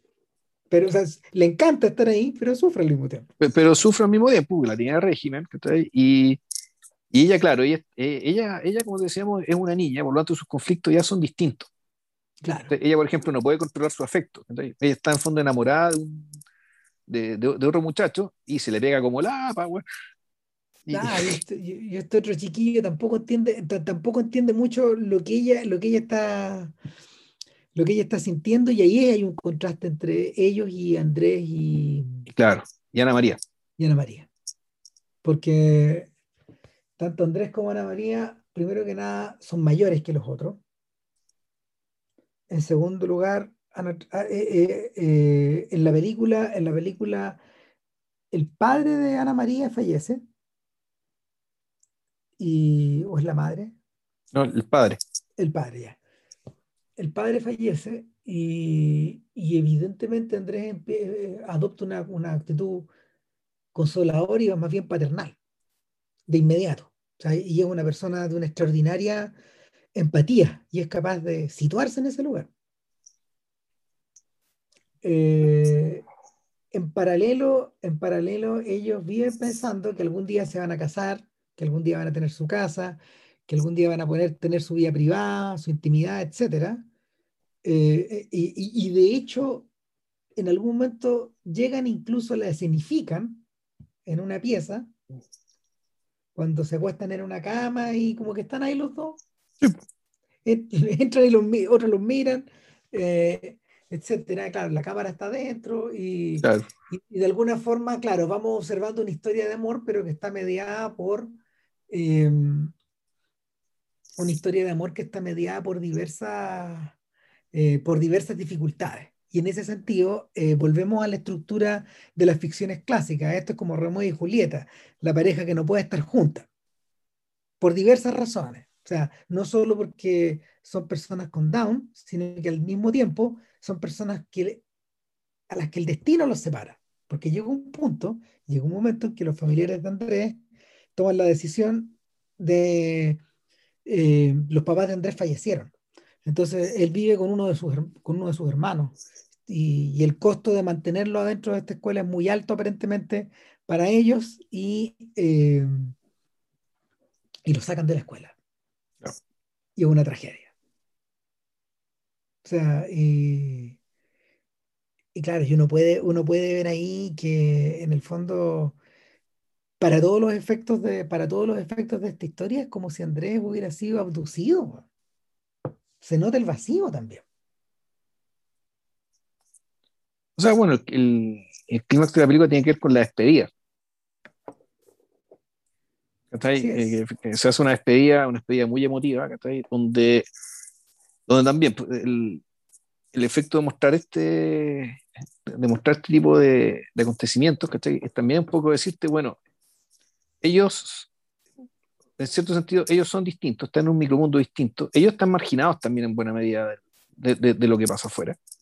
O sea, el, la, la, imposibilidad que tienen, digamos, de hacer cosas que nosotros consideramos normales, en el fondo lo que te habla es de marginalidad, que ellos están en un margen de la vida. Y, ese margen de la vida, y que pese a ese margen, bueno, hay cosas en las cuales estamos eh, más que emparentados, digamos, en, las que son iguales a nosotros y otras que son completamente distintas. Yo creo que la, una de las una de las gracias o resultados del trabajo digamos, de la directora en este tipo de cosas, pues, efectivamente reconocer aquello en lo que lo que podría decir, que nos parecemos y aquello en lo que no. En aquello donde hay, hay, una, hay una diferencia natural o una diferencia forzada. Entonces, claro, el, el, la escena de la despedida es, es, muy emotiva, es muy bonita, llega a ser hasta divertida, tiene elementos divertidos también. Pero efectivamente, como dice Ram, dado que aquí el foco está en el microcosmos, eh, una vez que el muchacho se va, queda efectivamente queda, queda un vacío, queda eh, que, queda claro con la tragedia, como si se hubiera muerto. ¿cachai? para Anita María, pero, pero sin embargo, Para, para los demás, la vida sigue. ¿cachai? Entonces, claro. ese contraste súper doloroso. Eh, a ver, probablemente, probablemente, eh, cuando, mira, cuando tú creas esta clase de mundos tan cerrados, que tienen personajes tan singulares, los espectadores quedan enganchados siempre al punto de que quieren saber qué pasó después. En el caso de la 11, bueno, la mamá, o sea, perdón, la abuela de Alberti falleció. Así como paulatinamente también lo hicieron todas sus amigas. Claro, de hecho el documental termina ahí. Claro. En el, en el, caso, en el caso de los niños, de hecho, eh, bueno, Ricardo recibió muchas ofertas de pega cuando la gente vio la película. Excelente. No, claro, no, tenía para regodearse. Estaba fascinado. eh, el, Rita seguía yendo a la escuela. Ya. Eh, y el caso de Andrés es particularmente impresionante. Eh, cuando, cuando los familiares de Andrés vieron la película, se les partió el alma. Uh, ahí, entendieron lo que había, ahí entendieron lo que habían hecho. Lo que habían hecho. Sí, no, dice, fue terrible. Alberti decía que fue terrible para esa gente. Y, y nada, lo, lo, lo, que sí ocurre después también igual es terrible y es que Andrés falleció. Chuta. Andrés falleció al poco tiempo después de eso. O sea, él disfrutó, pero como chancho, eh, todo lo que tuvo que ver como con el estreno de la película, con la, con, con la, con, con la visibilización de, de, de su, historia. historia exactamente, y, y, con el compartir con otras personas, etcétera, etcétera pero, pero claro, él estaba al final de su vida también, de alguna forma. Yeah. Y claro, falleció, falleció hace un par de años atrás, como el 2018, 2019, por ahí, más o menos. Y, y claro, en ese sentido, eh, la película, la película, una, estas películas continúan un poco su trayecto. Po y el, el, trayecto de los personajes y, y, Alberti decía que una de las cosas que es muy bonita de estas películas, pero que también es dolorosa, es que tú sigues vinculado, o sea, vinculado a estas personas de alguna forma. Y, pero también vinculado a, su, a sus triunfos, a sus alegrías y a sus penas. Po. O sea, es, es, un poco también, ¿te acordáis cuando hablábamos de los reyes? Yeah, que, sí. Que, claro, que, que Osnovikov y Perut no solo adoptaron a, a Chola, se la llevaron para su casa, digamos, eh, sino que al mismo tiempo eh, adoptaron a los skaters un poco, pues sí, manejaron, manejaron en camioneta, en, en van, como 2.500 kilómetros para ir a dejar uno de estos cabros al servicio militar, pues. Oh. Con los amigos, pues. O sea, eso no está en la película, pero, pero lo hicieron, pues. No. Entonces, eh, o sea, de, de, alguna manera esas vinculaciones, esas vinculaciones continúan. O sea, por eso, no por nada, digamos, a Kiarostami, weón, le, le continuaban preguntando por Sapsian, weón. Por Sapsian. Claro, pero en circunstancias de que probablemente McMalbath tenía más que ver con Safsian que él. ¿Qué fue Anita, de Anita María? Su, eh, su, misterio pasó, ¿no? No me acuerdo, pero mira, lo que, lo que sí tengo muy grabado eh, de, de, las conversaciones con ella también fueron otras dos cosas. Y que, y que en la película alcanzan a visorarse, pero sabiamente no están desarrolladas. Una de ellas es que eh, Alberti dijo, bueno, cuando tú entras, o sea, eh, esta historia, a ver, la historia de la socialización de los Down, en el fondo, es una historia que tiene em, raíces muy recientes. En Chile se ha avanzado una cantidad impresionante en relación a otros países porque, bueno, poseemos un porcentaje mayor de población Down. En términos, en términos eh, eh, porcentuales tenemos un, índice de, un índice mucho más alto respecto de otros países del mundo. El único que, se el, único que, el único que está al mismo nivel creo que es España. Ya, pero esto tiene que ver con qué, con, porque más o menos se sabe que esto tiene que ver con la maternidad tardía. No, y tiene, tiene que ver también con, tiene que también tiene que ver con genes que se activan. Ya. Y hay discusiones ahí también, porque bueno, yo, no entiendo mucho, pero, pero entiendo que también eh, en los mapuches, por ejemplo, la, el porcentaje también es un poco más alto que, que el habitual en otras, en otras etnias. Entonces la combinación de España con de, español con mapuche también genera más logra, logra, que se levante un poco. O sea, en, los dos casos vamos, vamos pasados. Ya, perfecto. Claro, pero eh, Alberti decía al mismo tiempo que cuando ella estaba filmando, ella eligió filmar a gente de la generación de su tío. Y, y, y ella podía ver que en la escuela de repostería habían generaciones menores, había toda una generación menor y una menor todavía, cuyos niveles de socialización y de estímulo cognitivo estaban disparados hacia otros niveles. Ya. Al punto que cuando estos chiquillos vieron la película, encontraron que, que, no era un retrato que fuera de ellos.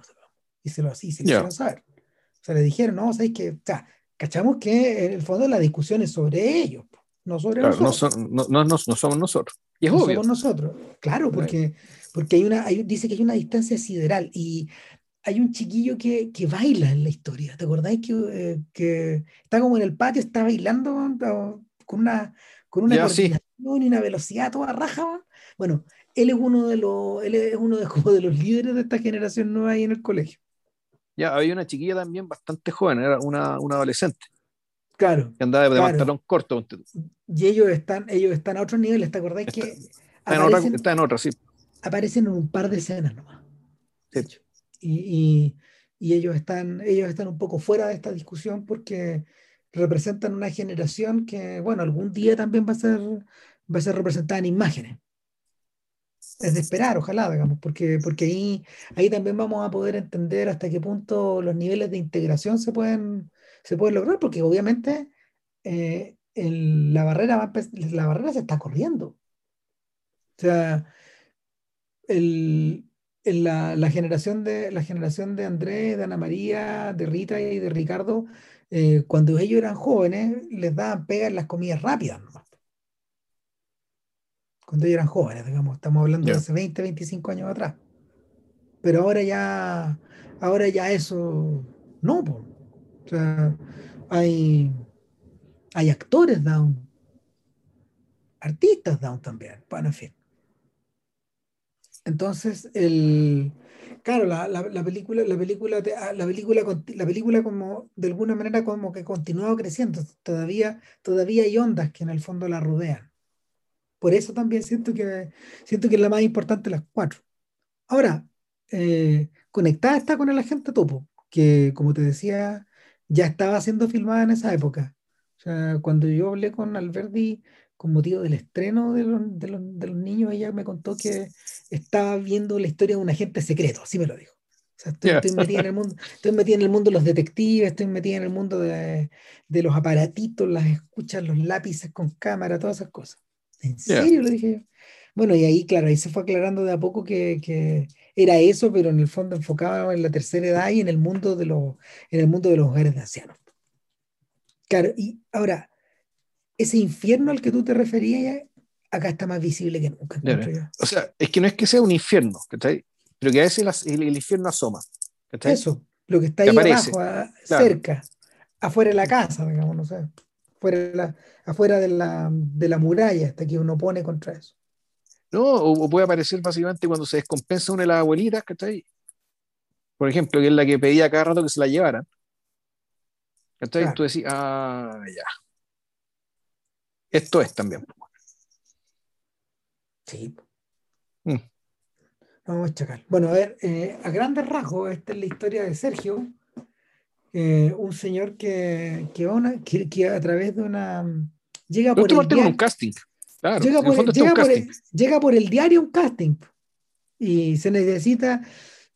Claro, el aviso, a ver, corrígeme si me equivoco, pero el aviso, el aviso es que se necesita persona mayor de 80, cerca de los 90. Entre, 80 y 90. Claro, para realizar un, para realizar un trabajo delicado, no sé.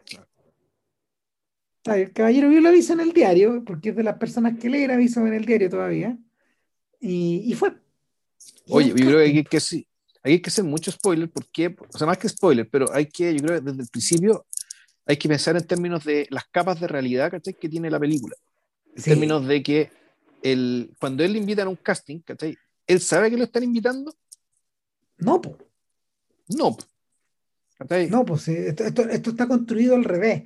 En el fondo, eh, a la película, este caballero llega a este lugar y explica, le preguntan cómo llegó. Mire, yo lo leí en el diario. Claro.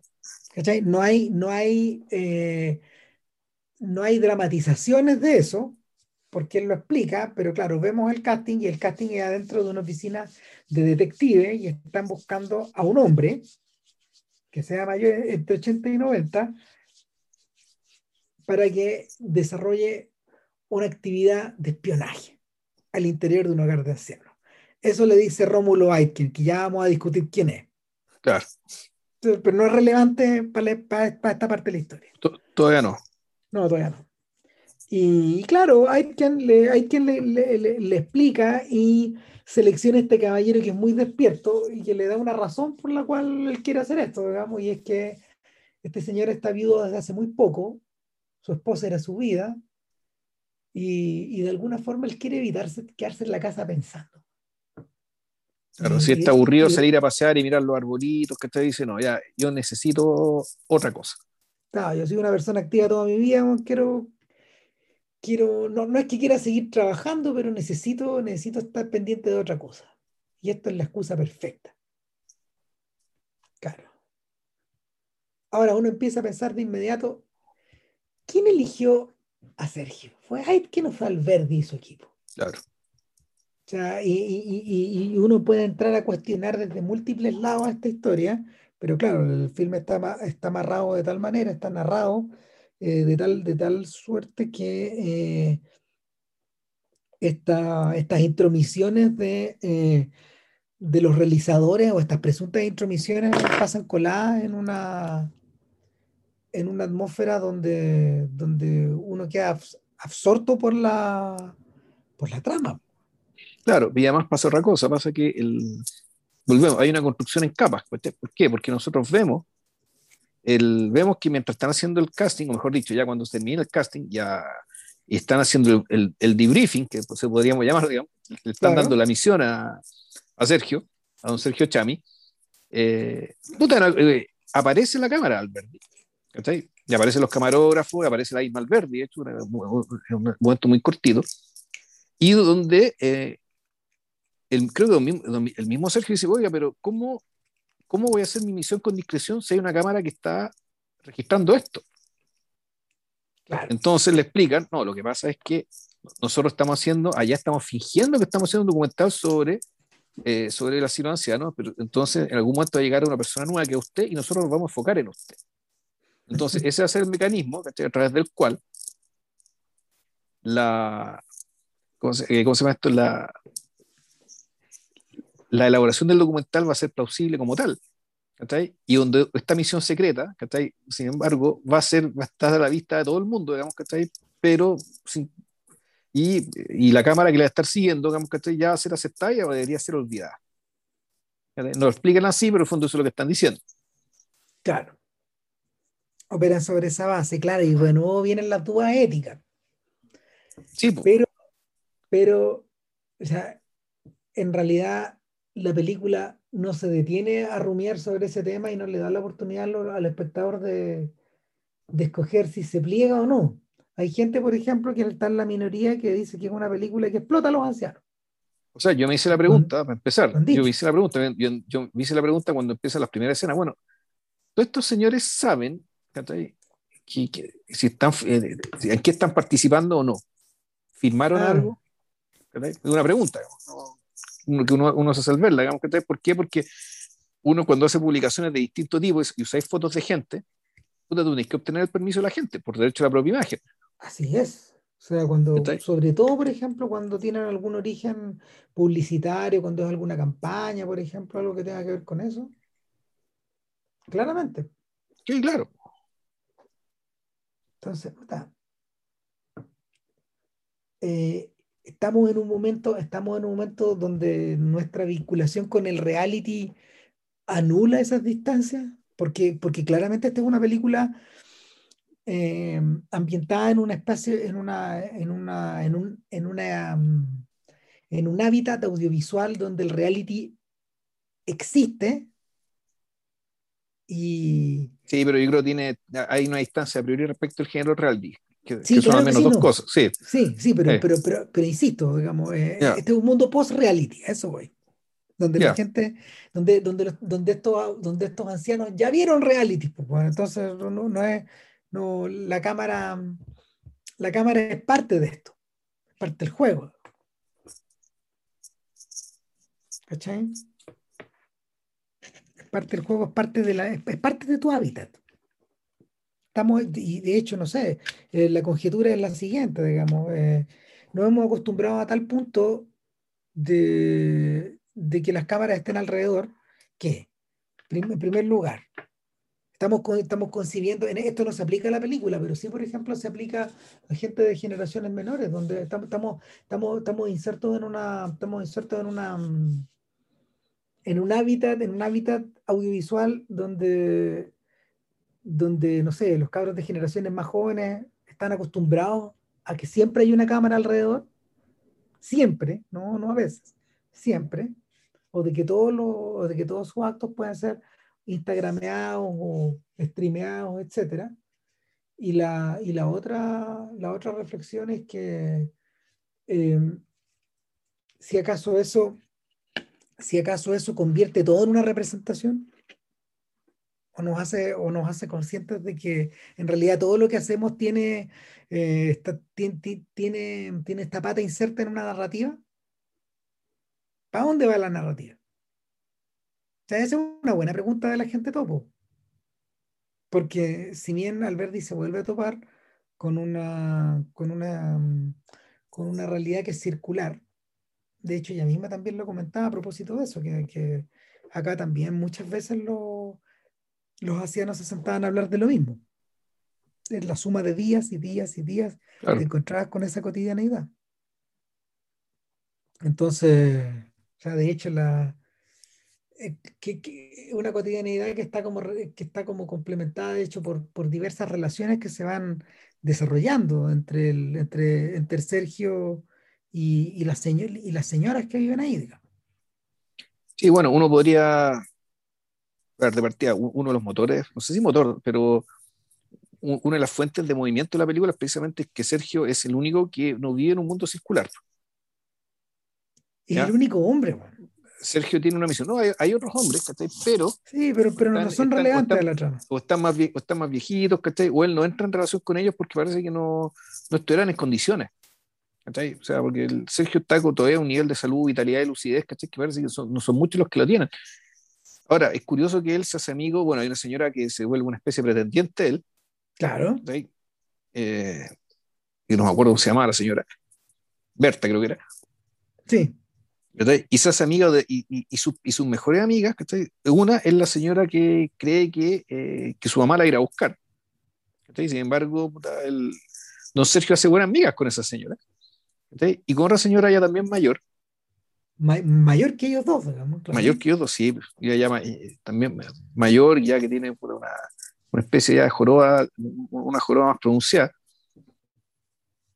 El, sí. Y, bueno, oh, se me fue la idea. No, ¿sabéis que me acordé del. No, lo que lo. lo, hay, una hay, que, hay una película que, que es bien famosa, de los años 60, se llama El Rey de Corazones.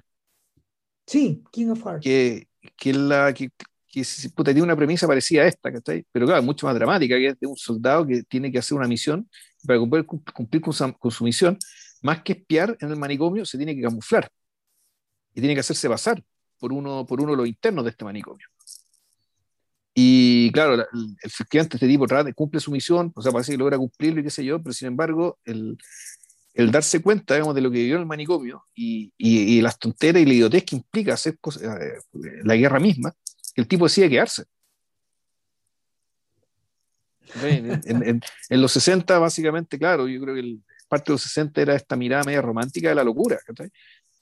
Sí, claro entendiendo como, una, como un espacio de, de mayor, de, de, de, mayor salud, de mayor virtud, ¿cachai? Que puta, el de la, el del, entre comillas, cordura máxima, digamos, que tiene un contexto bélico. Es que tenéis dos variaciones ahí del, del arquetipo. Una es eh, eh, alguien voló sobre el nido del cuco, o que, que, que, demoró en adaptarse, pero que en esa época era una novela y una obra de teatro. Y la otra es Choc Corridor que también es un agente topo. Claro. Y,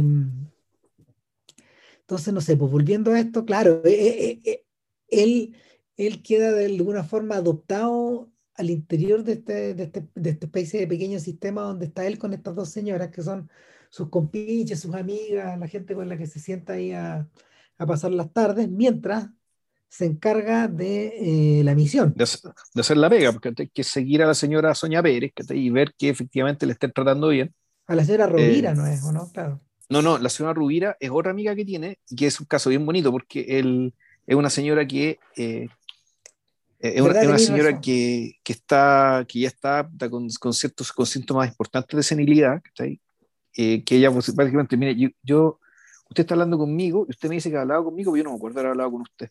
Y yo hablaba con usted como cinco veces. Y yo hablaba con usted como cinco veces. Y, y sabe que, y, pero bueno, si usted, usted ya sufre mucho porque su hijo no viene a verla, pero si no se acuerda de haber hablado conmigo, a lo mejor tampoco se acuerda que vinieron sus hijos. Está ahí. Él hace la investigación y llega a la conclusión de que la señora Rovira está sola. Bueno. Le no nunca ni, nadie venía a buscarla. Entonces. Bueno, y ahí entramos en el tema de fondo. Ya. Que el blanco al que al que, al que nuestro agente topo se refiere constantemente, la señora Sonia, es una persona que eh, no es visitada por quien encargó la investigación. La gente no está yendo a ver estos viejos. Claro. O sea, se escudan, en, se escudan eh, permanentemente en que no hay tiempo, en que ellos están haciendo otras cosas, digamos. Pero, pero la cruda realidad acá es que en realidad esta gente está pagando el hogar para desligarse de una responsabilidad. Claro. Y está delegando. Está delegando. Está delegando la responsabilidad del cuidado, del aseo, de la mantención sanitaria de, y de la salud de estas personas. El cariño cuando empezó la pandemia, dije, chuta, los viejitos de la gente, todo. Me acordé el tiro. Ah, puta. Claro, chuta madre, ¿qué estará? Porque claro, la pandemia se, se cebó en toda su primera parte en estos hogares. Exacto. Entonces, y, es precisamente por, porque finalmente, o sea, porque son lugares que trabajan a puerta cerrada y donde, em, donde, donde las enfermedades que se localizan se enquistan. Y, claro, la, de alguna forma la pandemia le probó el punto de la película. Probó el punto que hace la película. Ahora, eh, el peso que tiene, el peso que tiene la, la investigación, la investigación em, del blanco, en Don Sergio, eh, tiene varios costos. Al principio uno, uno lo ve y es medio tragicómico esta cosa de que le cuesta la tecnología, pero después se empieza a manejar con su celular a todo chancho. No, la maneja y, claro, después el WhatsApp y no solo eso, sino que además la, la tecnología, las cámaras de los lápices, los lentes, también se incorporan en lo que nosotros vemos, en la cámara atribuida. Entonces la película también gana cierta, cierta dinámica visual, gracias a, a, lo que, a lo que el mismo agente Topo está filmando con los aparatos, con los juguetitos que le dieron, que le dio el, el Q, que vendría a ser aquí el Romulo Aiken. Claro, que, que, su, que su enlace. Claro, su enlace es su M y es su Q al mismo tiempo, digamos, en Jergebont. Claro. Y eso le cuesta mucho al principio, pero lo que después le cuesta, bueno, es cuando, es cuando hace consciente el abandono. Y observa a estas señoras que, sí, pues, está esta señora que, la, la, señora Petita, la de las poesías, por ejemplo, ella misma, ella misma en su claridad, le dice, qué complicado estar acá. Es re jodido. Para el que llega, bueno, para el que se va también y para los que nos quedamos. Claro, entonces la, la, película que en el fondo parte puta, de un sapeo, ¿cachai? Eh, esto, es sapeo, el tipo, el tipo va a sapear un hogar, ¿cachai? Eh, donde el, el, trato que recibe en un principio, ¿cachai? Por parte de, de, de, de Aitken, digamos, de Rómulo Aitken, del detective que lo contrata, es un poco puerilizante también. Si en el fondo es como enseñarle a un niño chico a, a, manejar, eh, a manejar juguetes nuevos. Y con la paciencia que se le tiene que tener a un niño que le cuesta aprender.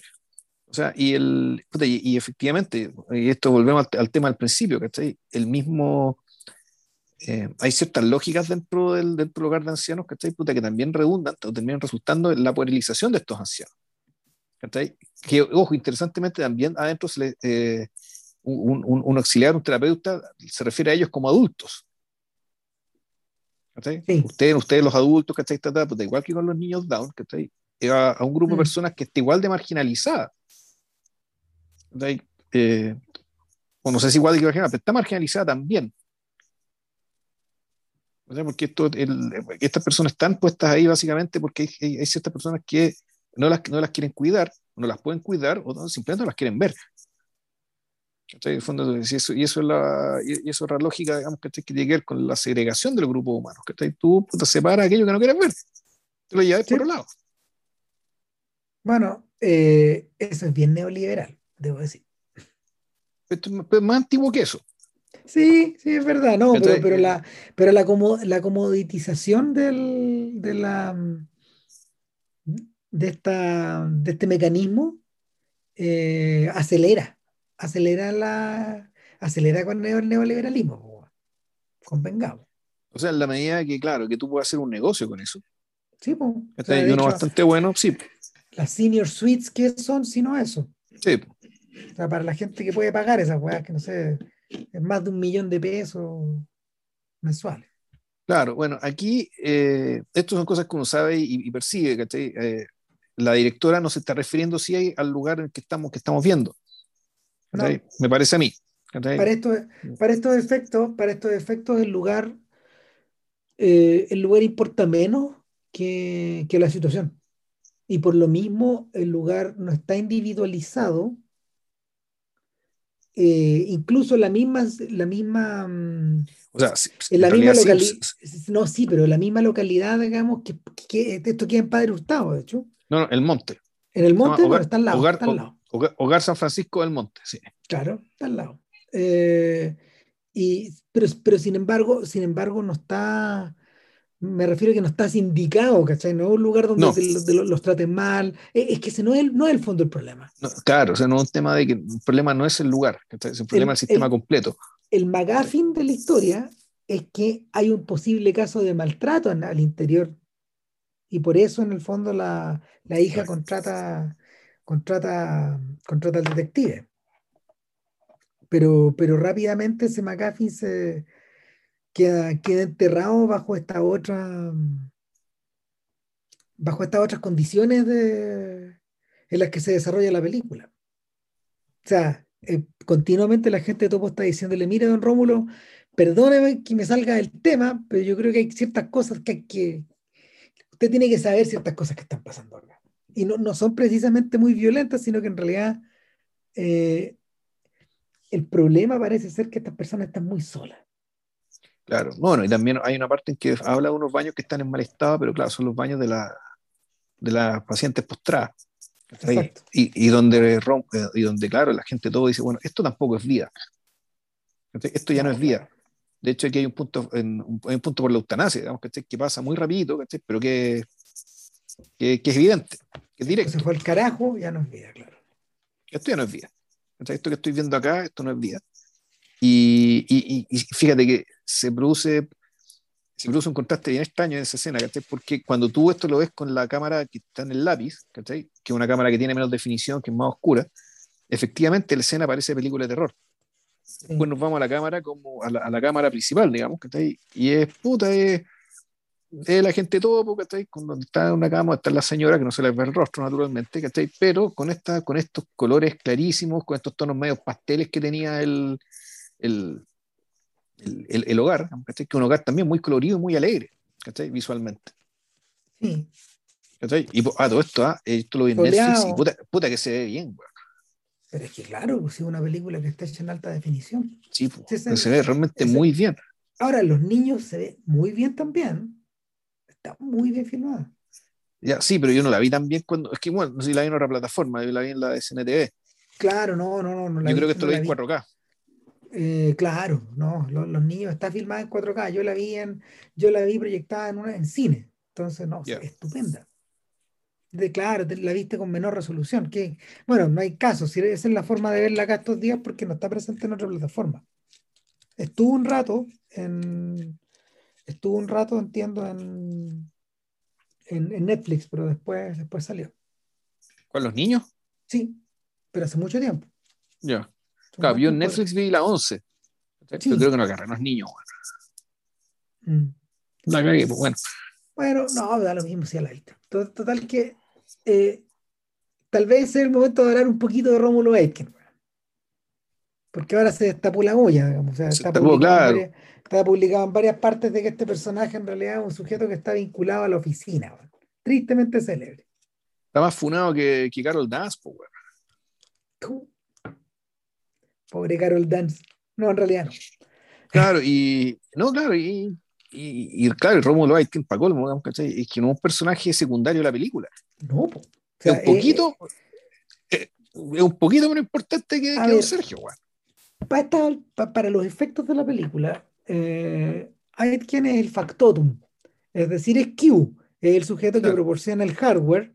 Es el sujeto que, que crea la excusa para que eh, o sea, es él, Q y es, él, y es M.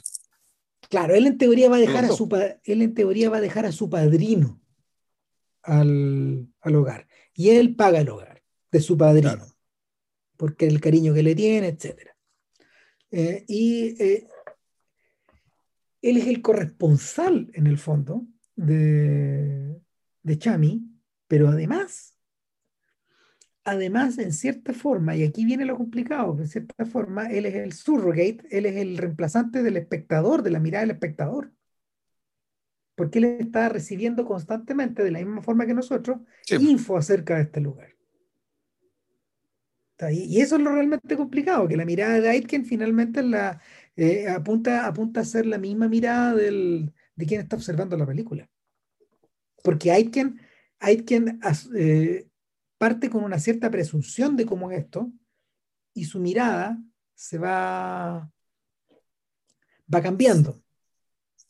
Ahora, me da la impresión, me da la impresión de que un personaje que, eh, que un personaje que de hecho podría haber tenido más desarrollo en la historia, pero cuyo desarrollo también está limitado. Lo más probable es, es que porque, y lo más probable es que sea porque por el pasado de él. Ahora, sin Aitken no tenéis la película tampoco. ¿Cachai? Porque en el fondo él buscaba a, este, él buscaba a, la gente, si no, si no, no resulta la cuestión. Claro, ahora la pregunta es si es que, y es una duda que tengo, el, porque podría ser que no, ¿cachai? Que en el fondo todo el caso original, ¿cachai? Sea ficticio. Por lo tanto, podéis prescindir de Aiken y contratar a cualquier actor o cualquier, o cualquier ex, ex, ex funcionario de investigaciones, ¿cachai? Para que haga ese papel. Bueno, pero ahí se transforma en Nomadland. Ahí tendréis que Ah. sincerar que es una película de ficción. Hasta, bueno, hasta, hasta por ahí, porque No, mal no, no, todo- pero, pero- sí, es que ahí volvemos, ahí, ahí- empieza lo discutible, ¿cachai? es que ahí le mal- de género, po. Sí, pero no, ¿cachai? Porque O sea, en la medida mira. que, en, en la medida que sea, que el, ¿cómo se llama esto? Que el, que el asilo sea de verdad, que las personas del asilo sean de verdad y que por lo tanto tú, pese a que la excusa sea una ficción, tú estás documentando, ¿cachai? La situación real, ¿cachai? De cómo viven estas personas y el abandono que la tienen sus familias. Puta, deja de ser documental eso. Sí, pues, porque este límite es que tenía un personaje de ficción. ¿Cachai? Sí, ese es el límite. O sea, y, y- te, traspasas, te traspasas al mundo de The River, sí o sí. O sea, no es sostenible. Y no sé, pues estas, O sea, básicamente que- esta- est- estas, son, estas son definiciones, ¿cachai? Para decir esta cosa, esta otra, para qué categoría competimos, ¿cachai? Pero, Claro. pero, Pero- para pero- efectos de. Pero, sí, pero, pero si el personaje, claro, es importante, pero no es tan importante para el fondo, para lo que realmente se trata esto. No, claro que no. claro Por que lo no. tanto, tú puedes decir perfectamente esto, si sido un documental, ¿cachai? Aunque, aunque el personaje sea inventado. Ahora, yo creo que eh, con el nivel de, con el nivel de investigación con que trabaja Alberdi y su, y su equipo de, de realizadores, eh, Era difícil que no supieran quién era Romulo Ike. es que sí, es, es- es re difícil. O sea, si, si otros pelados, digamos, se dieron cuenta, eh, ¿cachai? O sea, Mm. no sé. Ahora, por otro lado, eh, es sabido que en Chile, harta gente que se dedica a el negocio del espionaje posee esos orígenes. Tipo, ¿Cachai? Eh, Está bien, el, ¿cómo se llama? Está, eh, eh, eh, personajes como esos vienen con el territorio, como dicen los gringos. Con el territorio que estés cubriendo. Claro que te da igual con ellos. o sea, claramente no eh, esas cosas no las aprendieron, digamos, ¿cachai? Por correspondencia ni autodidacta, digamos, ¿cachai? O las aprendieron en los pagos, en los tiros, en los milicos, digamos, o- Claro, gran parte de ellos. sí, pues. Entonces, viene con el territorio. Rómulo Aitken viene con el territorio. Para todo efecto.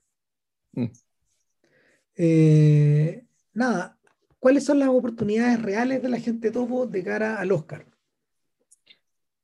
Eh, son más de lo que uno cree.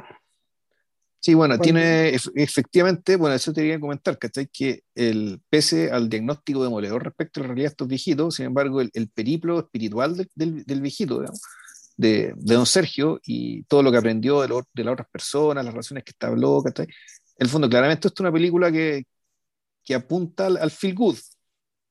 Sí, po. Pero mira, pero más allá de eso, a ver, cuando uno observa, cuando uno observa los 10 competidores, los 15 competidores que habían, habían tipos con una experiencia enorme, como Sergei Losnitsa, por ejemplo. Ya. ¿cachai? Pero que, no son personajes de Oscar, pero que lograron coletear hasta ahí.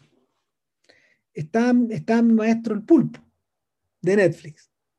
¿Quién? Mi maestro el pulpo, Ya. My Octopus Teacher. Pues eso, duro de error, porque eso sí que es feel good. Ya. Está Welcome to Chechenia, un documental bien importante que, que ahora está en movie.com. Está Nocturno, otro documental importante europeo del año pasado que, que también está en movie. Estaba, estaba compitiendo eh, Dick Johnson, nada menos. ¿cachai? Y aquí estaba claro, o era Dick Johnson o era la gente topo, porque básicamente eran sobre, sobre figuras parecidas. Ya. Y, y todos quedaron fuera.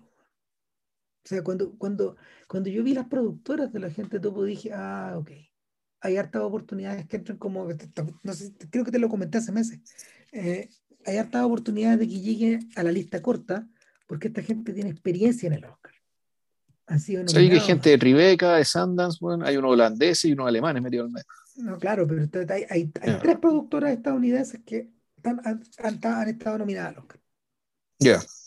Y, y si bien no forman parte de una, no tienen, no tienen una compañía eh, muy con, con mucha plata por detrás, digamos, porque mandar un mail, los mailing a la academia cuestan plata, creo que te lo había dicho. O sea, son como 5 mil dólares por mail, Ya. por mail, que te envía a una persona.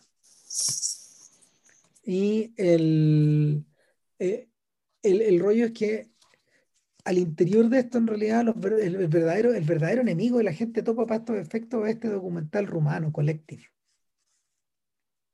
Y, y, y Collective, Collective al mismo tiempo va como mejor película extranjera.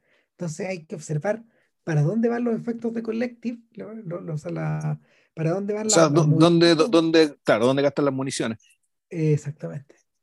Y, y ahí vamos a saber si, si, si de verdad la gente puede llegar hasta el final final. Yo creo que, yo creo que tiene está entre las tres. Y la otra cosa está- sería,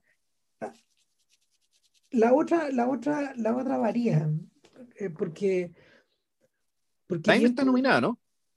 perdón, ah sí, porque Time. bien, bien podría ser Time, bien podría Buena ser Time, po, weón. No, esa película buena, buena. Sí. Entonces, además este año la, la competencia era excepcional, era de muy buena calidad todo. Entonces, está dura la pista, pero yo creo que se puede. Fome que este año tenga que ser todo digital, digamos, pero bueno, así están las cosas. Por un rato. Eh, y dicho, dicho eso, sabemos qué hacemos la otra semana, ¿no? ¿No? Y una consulta, ¿qué está haciendo, dado que Michael Verdi trabaja con tiempos tan largos, ¿tú sabes en qué está trabajando ahora? Están dos cosas, pero no me no, o sea, yo en, en el Facebook, en el Facebook Live me dijo no, no, que no las puedo contar todavía. Pero están un Ya, par de sea, cosas. Ya. Sí, o sea, no, no sí, están sí. en IMDB. No, para nada, no las vas a encontrar Ya. ahí. Yo no, yo creo que ahí va. Debe estar, debe estar dando vuelta. Eh, lo que sí me pare- me pareció entrever es que ella tenía, uno de los proyectos era fuera de Chile. Ya. uno de los proyectos era fuera de Chile. Y yo le pregunté también si estaba interesada en, en trabajar en el formato serie documental, que en estos momentos es lo que más es lo que más parece estar produciendo Netflix y las otras las otras compañías de streaming. ¿Por qué? Porque una narrativa expandida a seis capítulos te tiene más tiempo adentro de la app. Ya. ¿cachai? Y hay un montón de weas que están infladas, que debieran ser más breves, que tienen más episodios de los que deberían, porque, porque tenéis que pasar más tiempo dentro del app. Ya. Y, pero claro, el, el- el- el- el- el- yo, o sea, entiendo que también está metida en una serie. Eventualmente va a llegar hasta allá. Ahora, ¿cuál es el problema que tiene Chile respecto de los documentales en, nuestro, en nuestra matriz? po? Porque nosotros estamos acostumbrados a documentales que son de autor. Interesantemente, todos estos documentales que están con, con lenguaje de ficción son cada vez menos autorales en el sentido europeo de la palabra y, y nos acercan paso a paso, pasito a pasito a los documentales temáticos, que son los más consumidos en el streaming y los que están siendo buscados por todos lados. Y el problema que, tenemos en Chile es que eh, nuestra, nuestro, tremenda, nuestro tremendo legado de documentales testimoniales ha marcado una generación completa de directores, por un lado. Entonces, para ellos es un lenguaje que es natural. Y lo otro es el costo de trabajar con archivos, porque para hacer documentales temáticos tienes que tener pega de archivo. Sí. Y acá es muy caro. La gente no tiene dinero para pagar archivos. No, no, no. Pa- no ¿Pagar archivo te refieres pagar el acceso al archivo o pagar a alguien que se haga cargo de, de buscar y buscar y buscar y buscar? Eh, todo, Ya. todo, porque en realidad, no sé, o sea, los costos de los costos son entre 3.000 y 5.000 dólares por, por minutaje, por 30 segundos, por un minuto de película. Imagínate cómo, cómo escala tu, el costo de tu documental. No, pues, no, pues. Ahora, son así en todas partes, pero el problema es que, claro, los documentales chilenos trabajan con, un, con unos mínimos que, que ni, ni, ni, ni, ni por si acaso te acercan. Y eso limita el, el hecho de que si queréis trabajar a la mala, de hecho, con esos archivos, podí, pero la distribución de tu documental se achica al living de tu casa. No lo podéis presentar a ningún lado porque los derechos no están aclarados. Porque los dueños ah, de esos archivos en el fondo te caen. No, y te caen y ellos están obviamente, obviamente son los titulares y tienen todo el derecho de caerte. Sí. O sea, de hecho es su, medio de, su, su método también de supervivencia. El problema es que para poder producir documentales al nivel que el streaming necesita, eh, vas a tener que tener coproductores. Ya no vas a poder trabajar solo o con la plata del fondar nomás. Vas a tener que trabajar así, porque de lo contrario tu documental no se va a ver más que ya, más que en onda media.cl, ponte tú y. Si es que. O sea, te, está empezando a escalar de esa manera. Y en paralelo, el, el, el, auge de los documentales ha llevado también a una cantidad de pedidas de, pedidas de archivos gigantescas. Entonces, eh, obviamente la, el costo de los archivos va a empezar a subir. Porque una cosa lleva a la otra. Claro. claro. Pero bueno, eso sería. Eh, hay que estar pendiente ahí a fines de abril qué pasa. ¿Cuándo es la premiación? como el veintitanto, veinticinco por ahí. El Oscar iba a ser, pero te digo al tiro, yo creo que el Oscar, el Oscar va a ser. Pero va a ser un domingo, ¿no? Como siempre. Eso quiero cachar. Porque... A ver. Vamos viendo. Claro, el 15 de marzo se anunciaron los nominados y esto se va a llevar a cabo en 25 de abril. Y esto es muy raro. Aquí estamos retrocediendo a los tiempos en que yo era chico. Cuando, yo era, cuando éramos chicos, el Oscar no se, no se entregaba un domingo. Se entregaba el lunes. Se entregaba el lunes, claro. Sí, pero eso me acuerdo también. Y tú me contaste que, que Woody Allen nunca había, porque el lunes él, él tocaba en una banda de jazz los lunes y era sagrado. Así que se pasaba por el pico el Oscar y, estaba ahí dándole al clarinete, creo que toca él. O el saxo, me acuerdo que fue. Claro, exactamente. Bueno, y, y, en esta pasada hora es domingo 25 de abril. No, pues lunes 25 de abril. No, pero se man, no, se, domingo. Se mantiene la ah, tradición. domingo, del domingo. entonces. Ya. Sí, se mantiene la tradición del domingo. Y claro, va a ser. Va a ser. Eh, originalmente esto iba a ser post elecciones en Chile, ahora va a ser preelecciones en Chile porque por ahora están corridas como el 15, 16 por ahí, de mayo. Sí, sí, eso, eso, eso, eso me enteré. Así es. Eh, ahí vemos. Sí, bueno, que le vaya muy bien a Michael Verdi. Sí, toda la suerte. El, bueno, y las películas, al menos, el, el agente todo está en Netflix, como todo el mundo sabe. los niños está en el Consejo Nacional de Televisión, en Play. Y las otras dos películas, no sé si la 11 creo que ya no está en Netflix. O, la 11 está en Netflix. Ah, sigue estando en Netflix. El Salvavidas también. Ah, piola. O sea, las cuatro películas las pueden ver gratis en, en las plataformas de streaming que las acabamos de mencionar. Ok. Cuídense. Coraje y que estén muy bien. Show.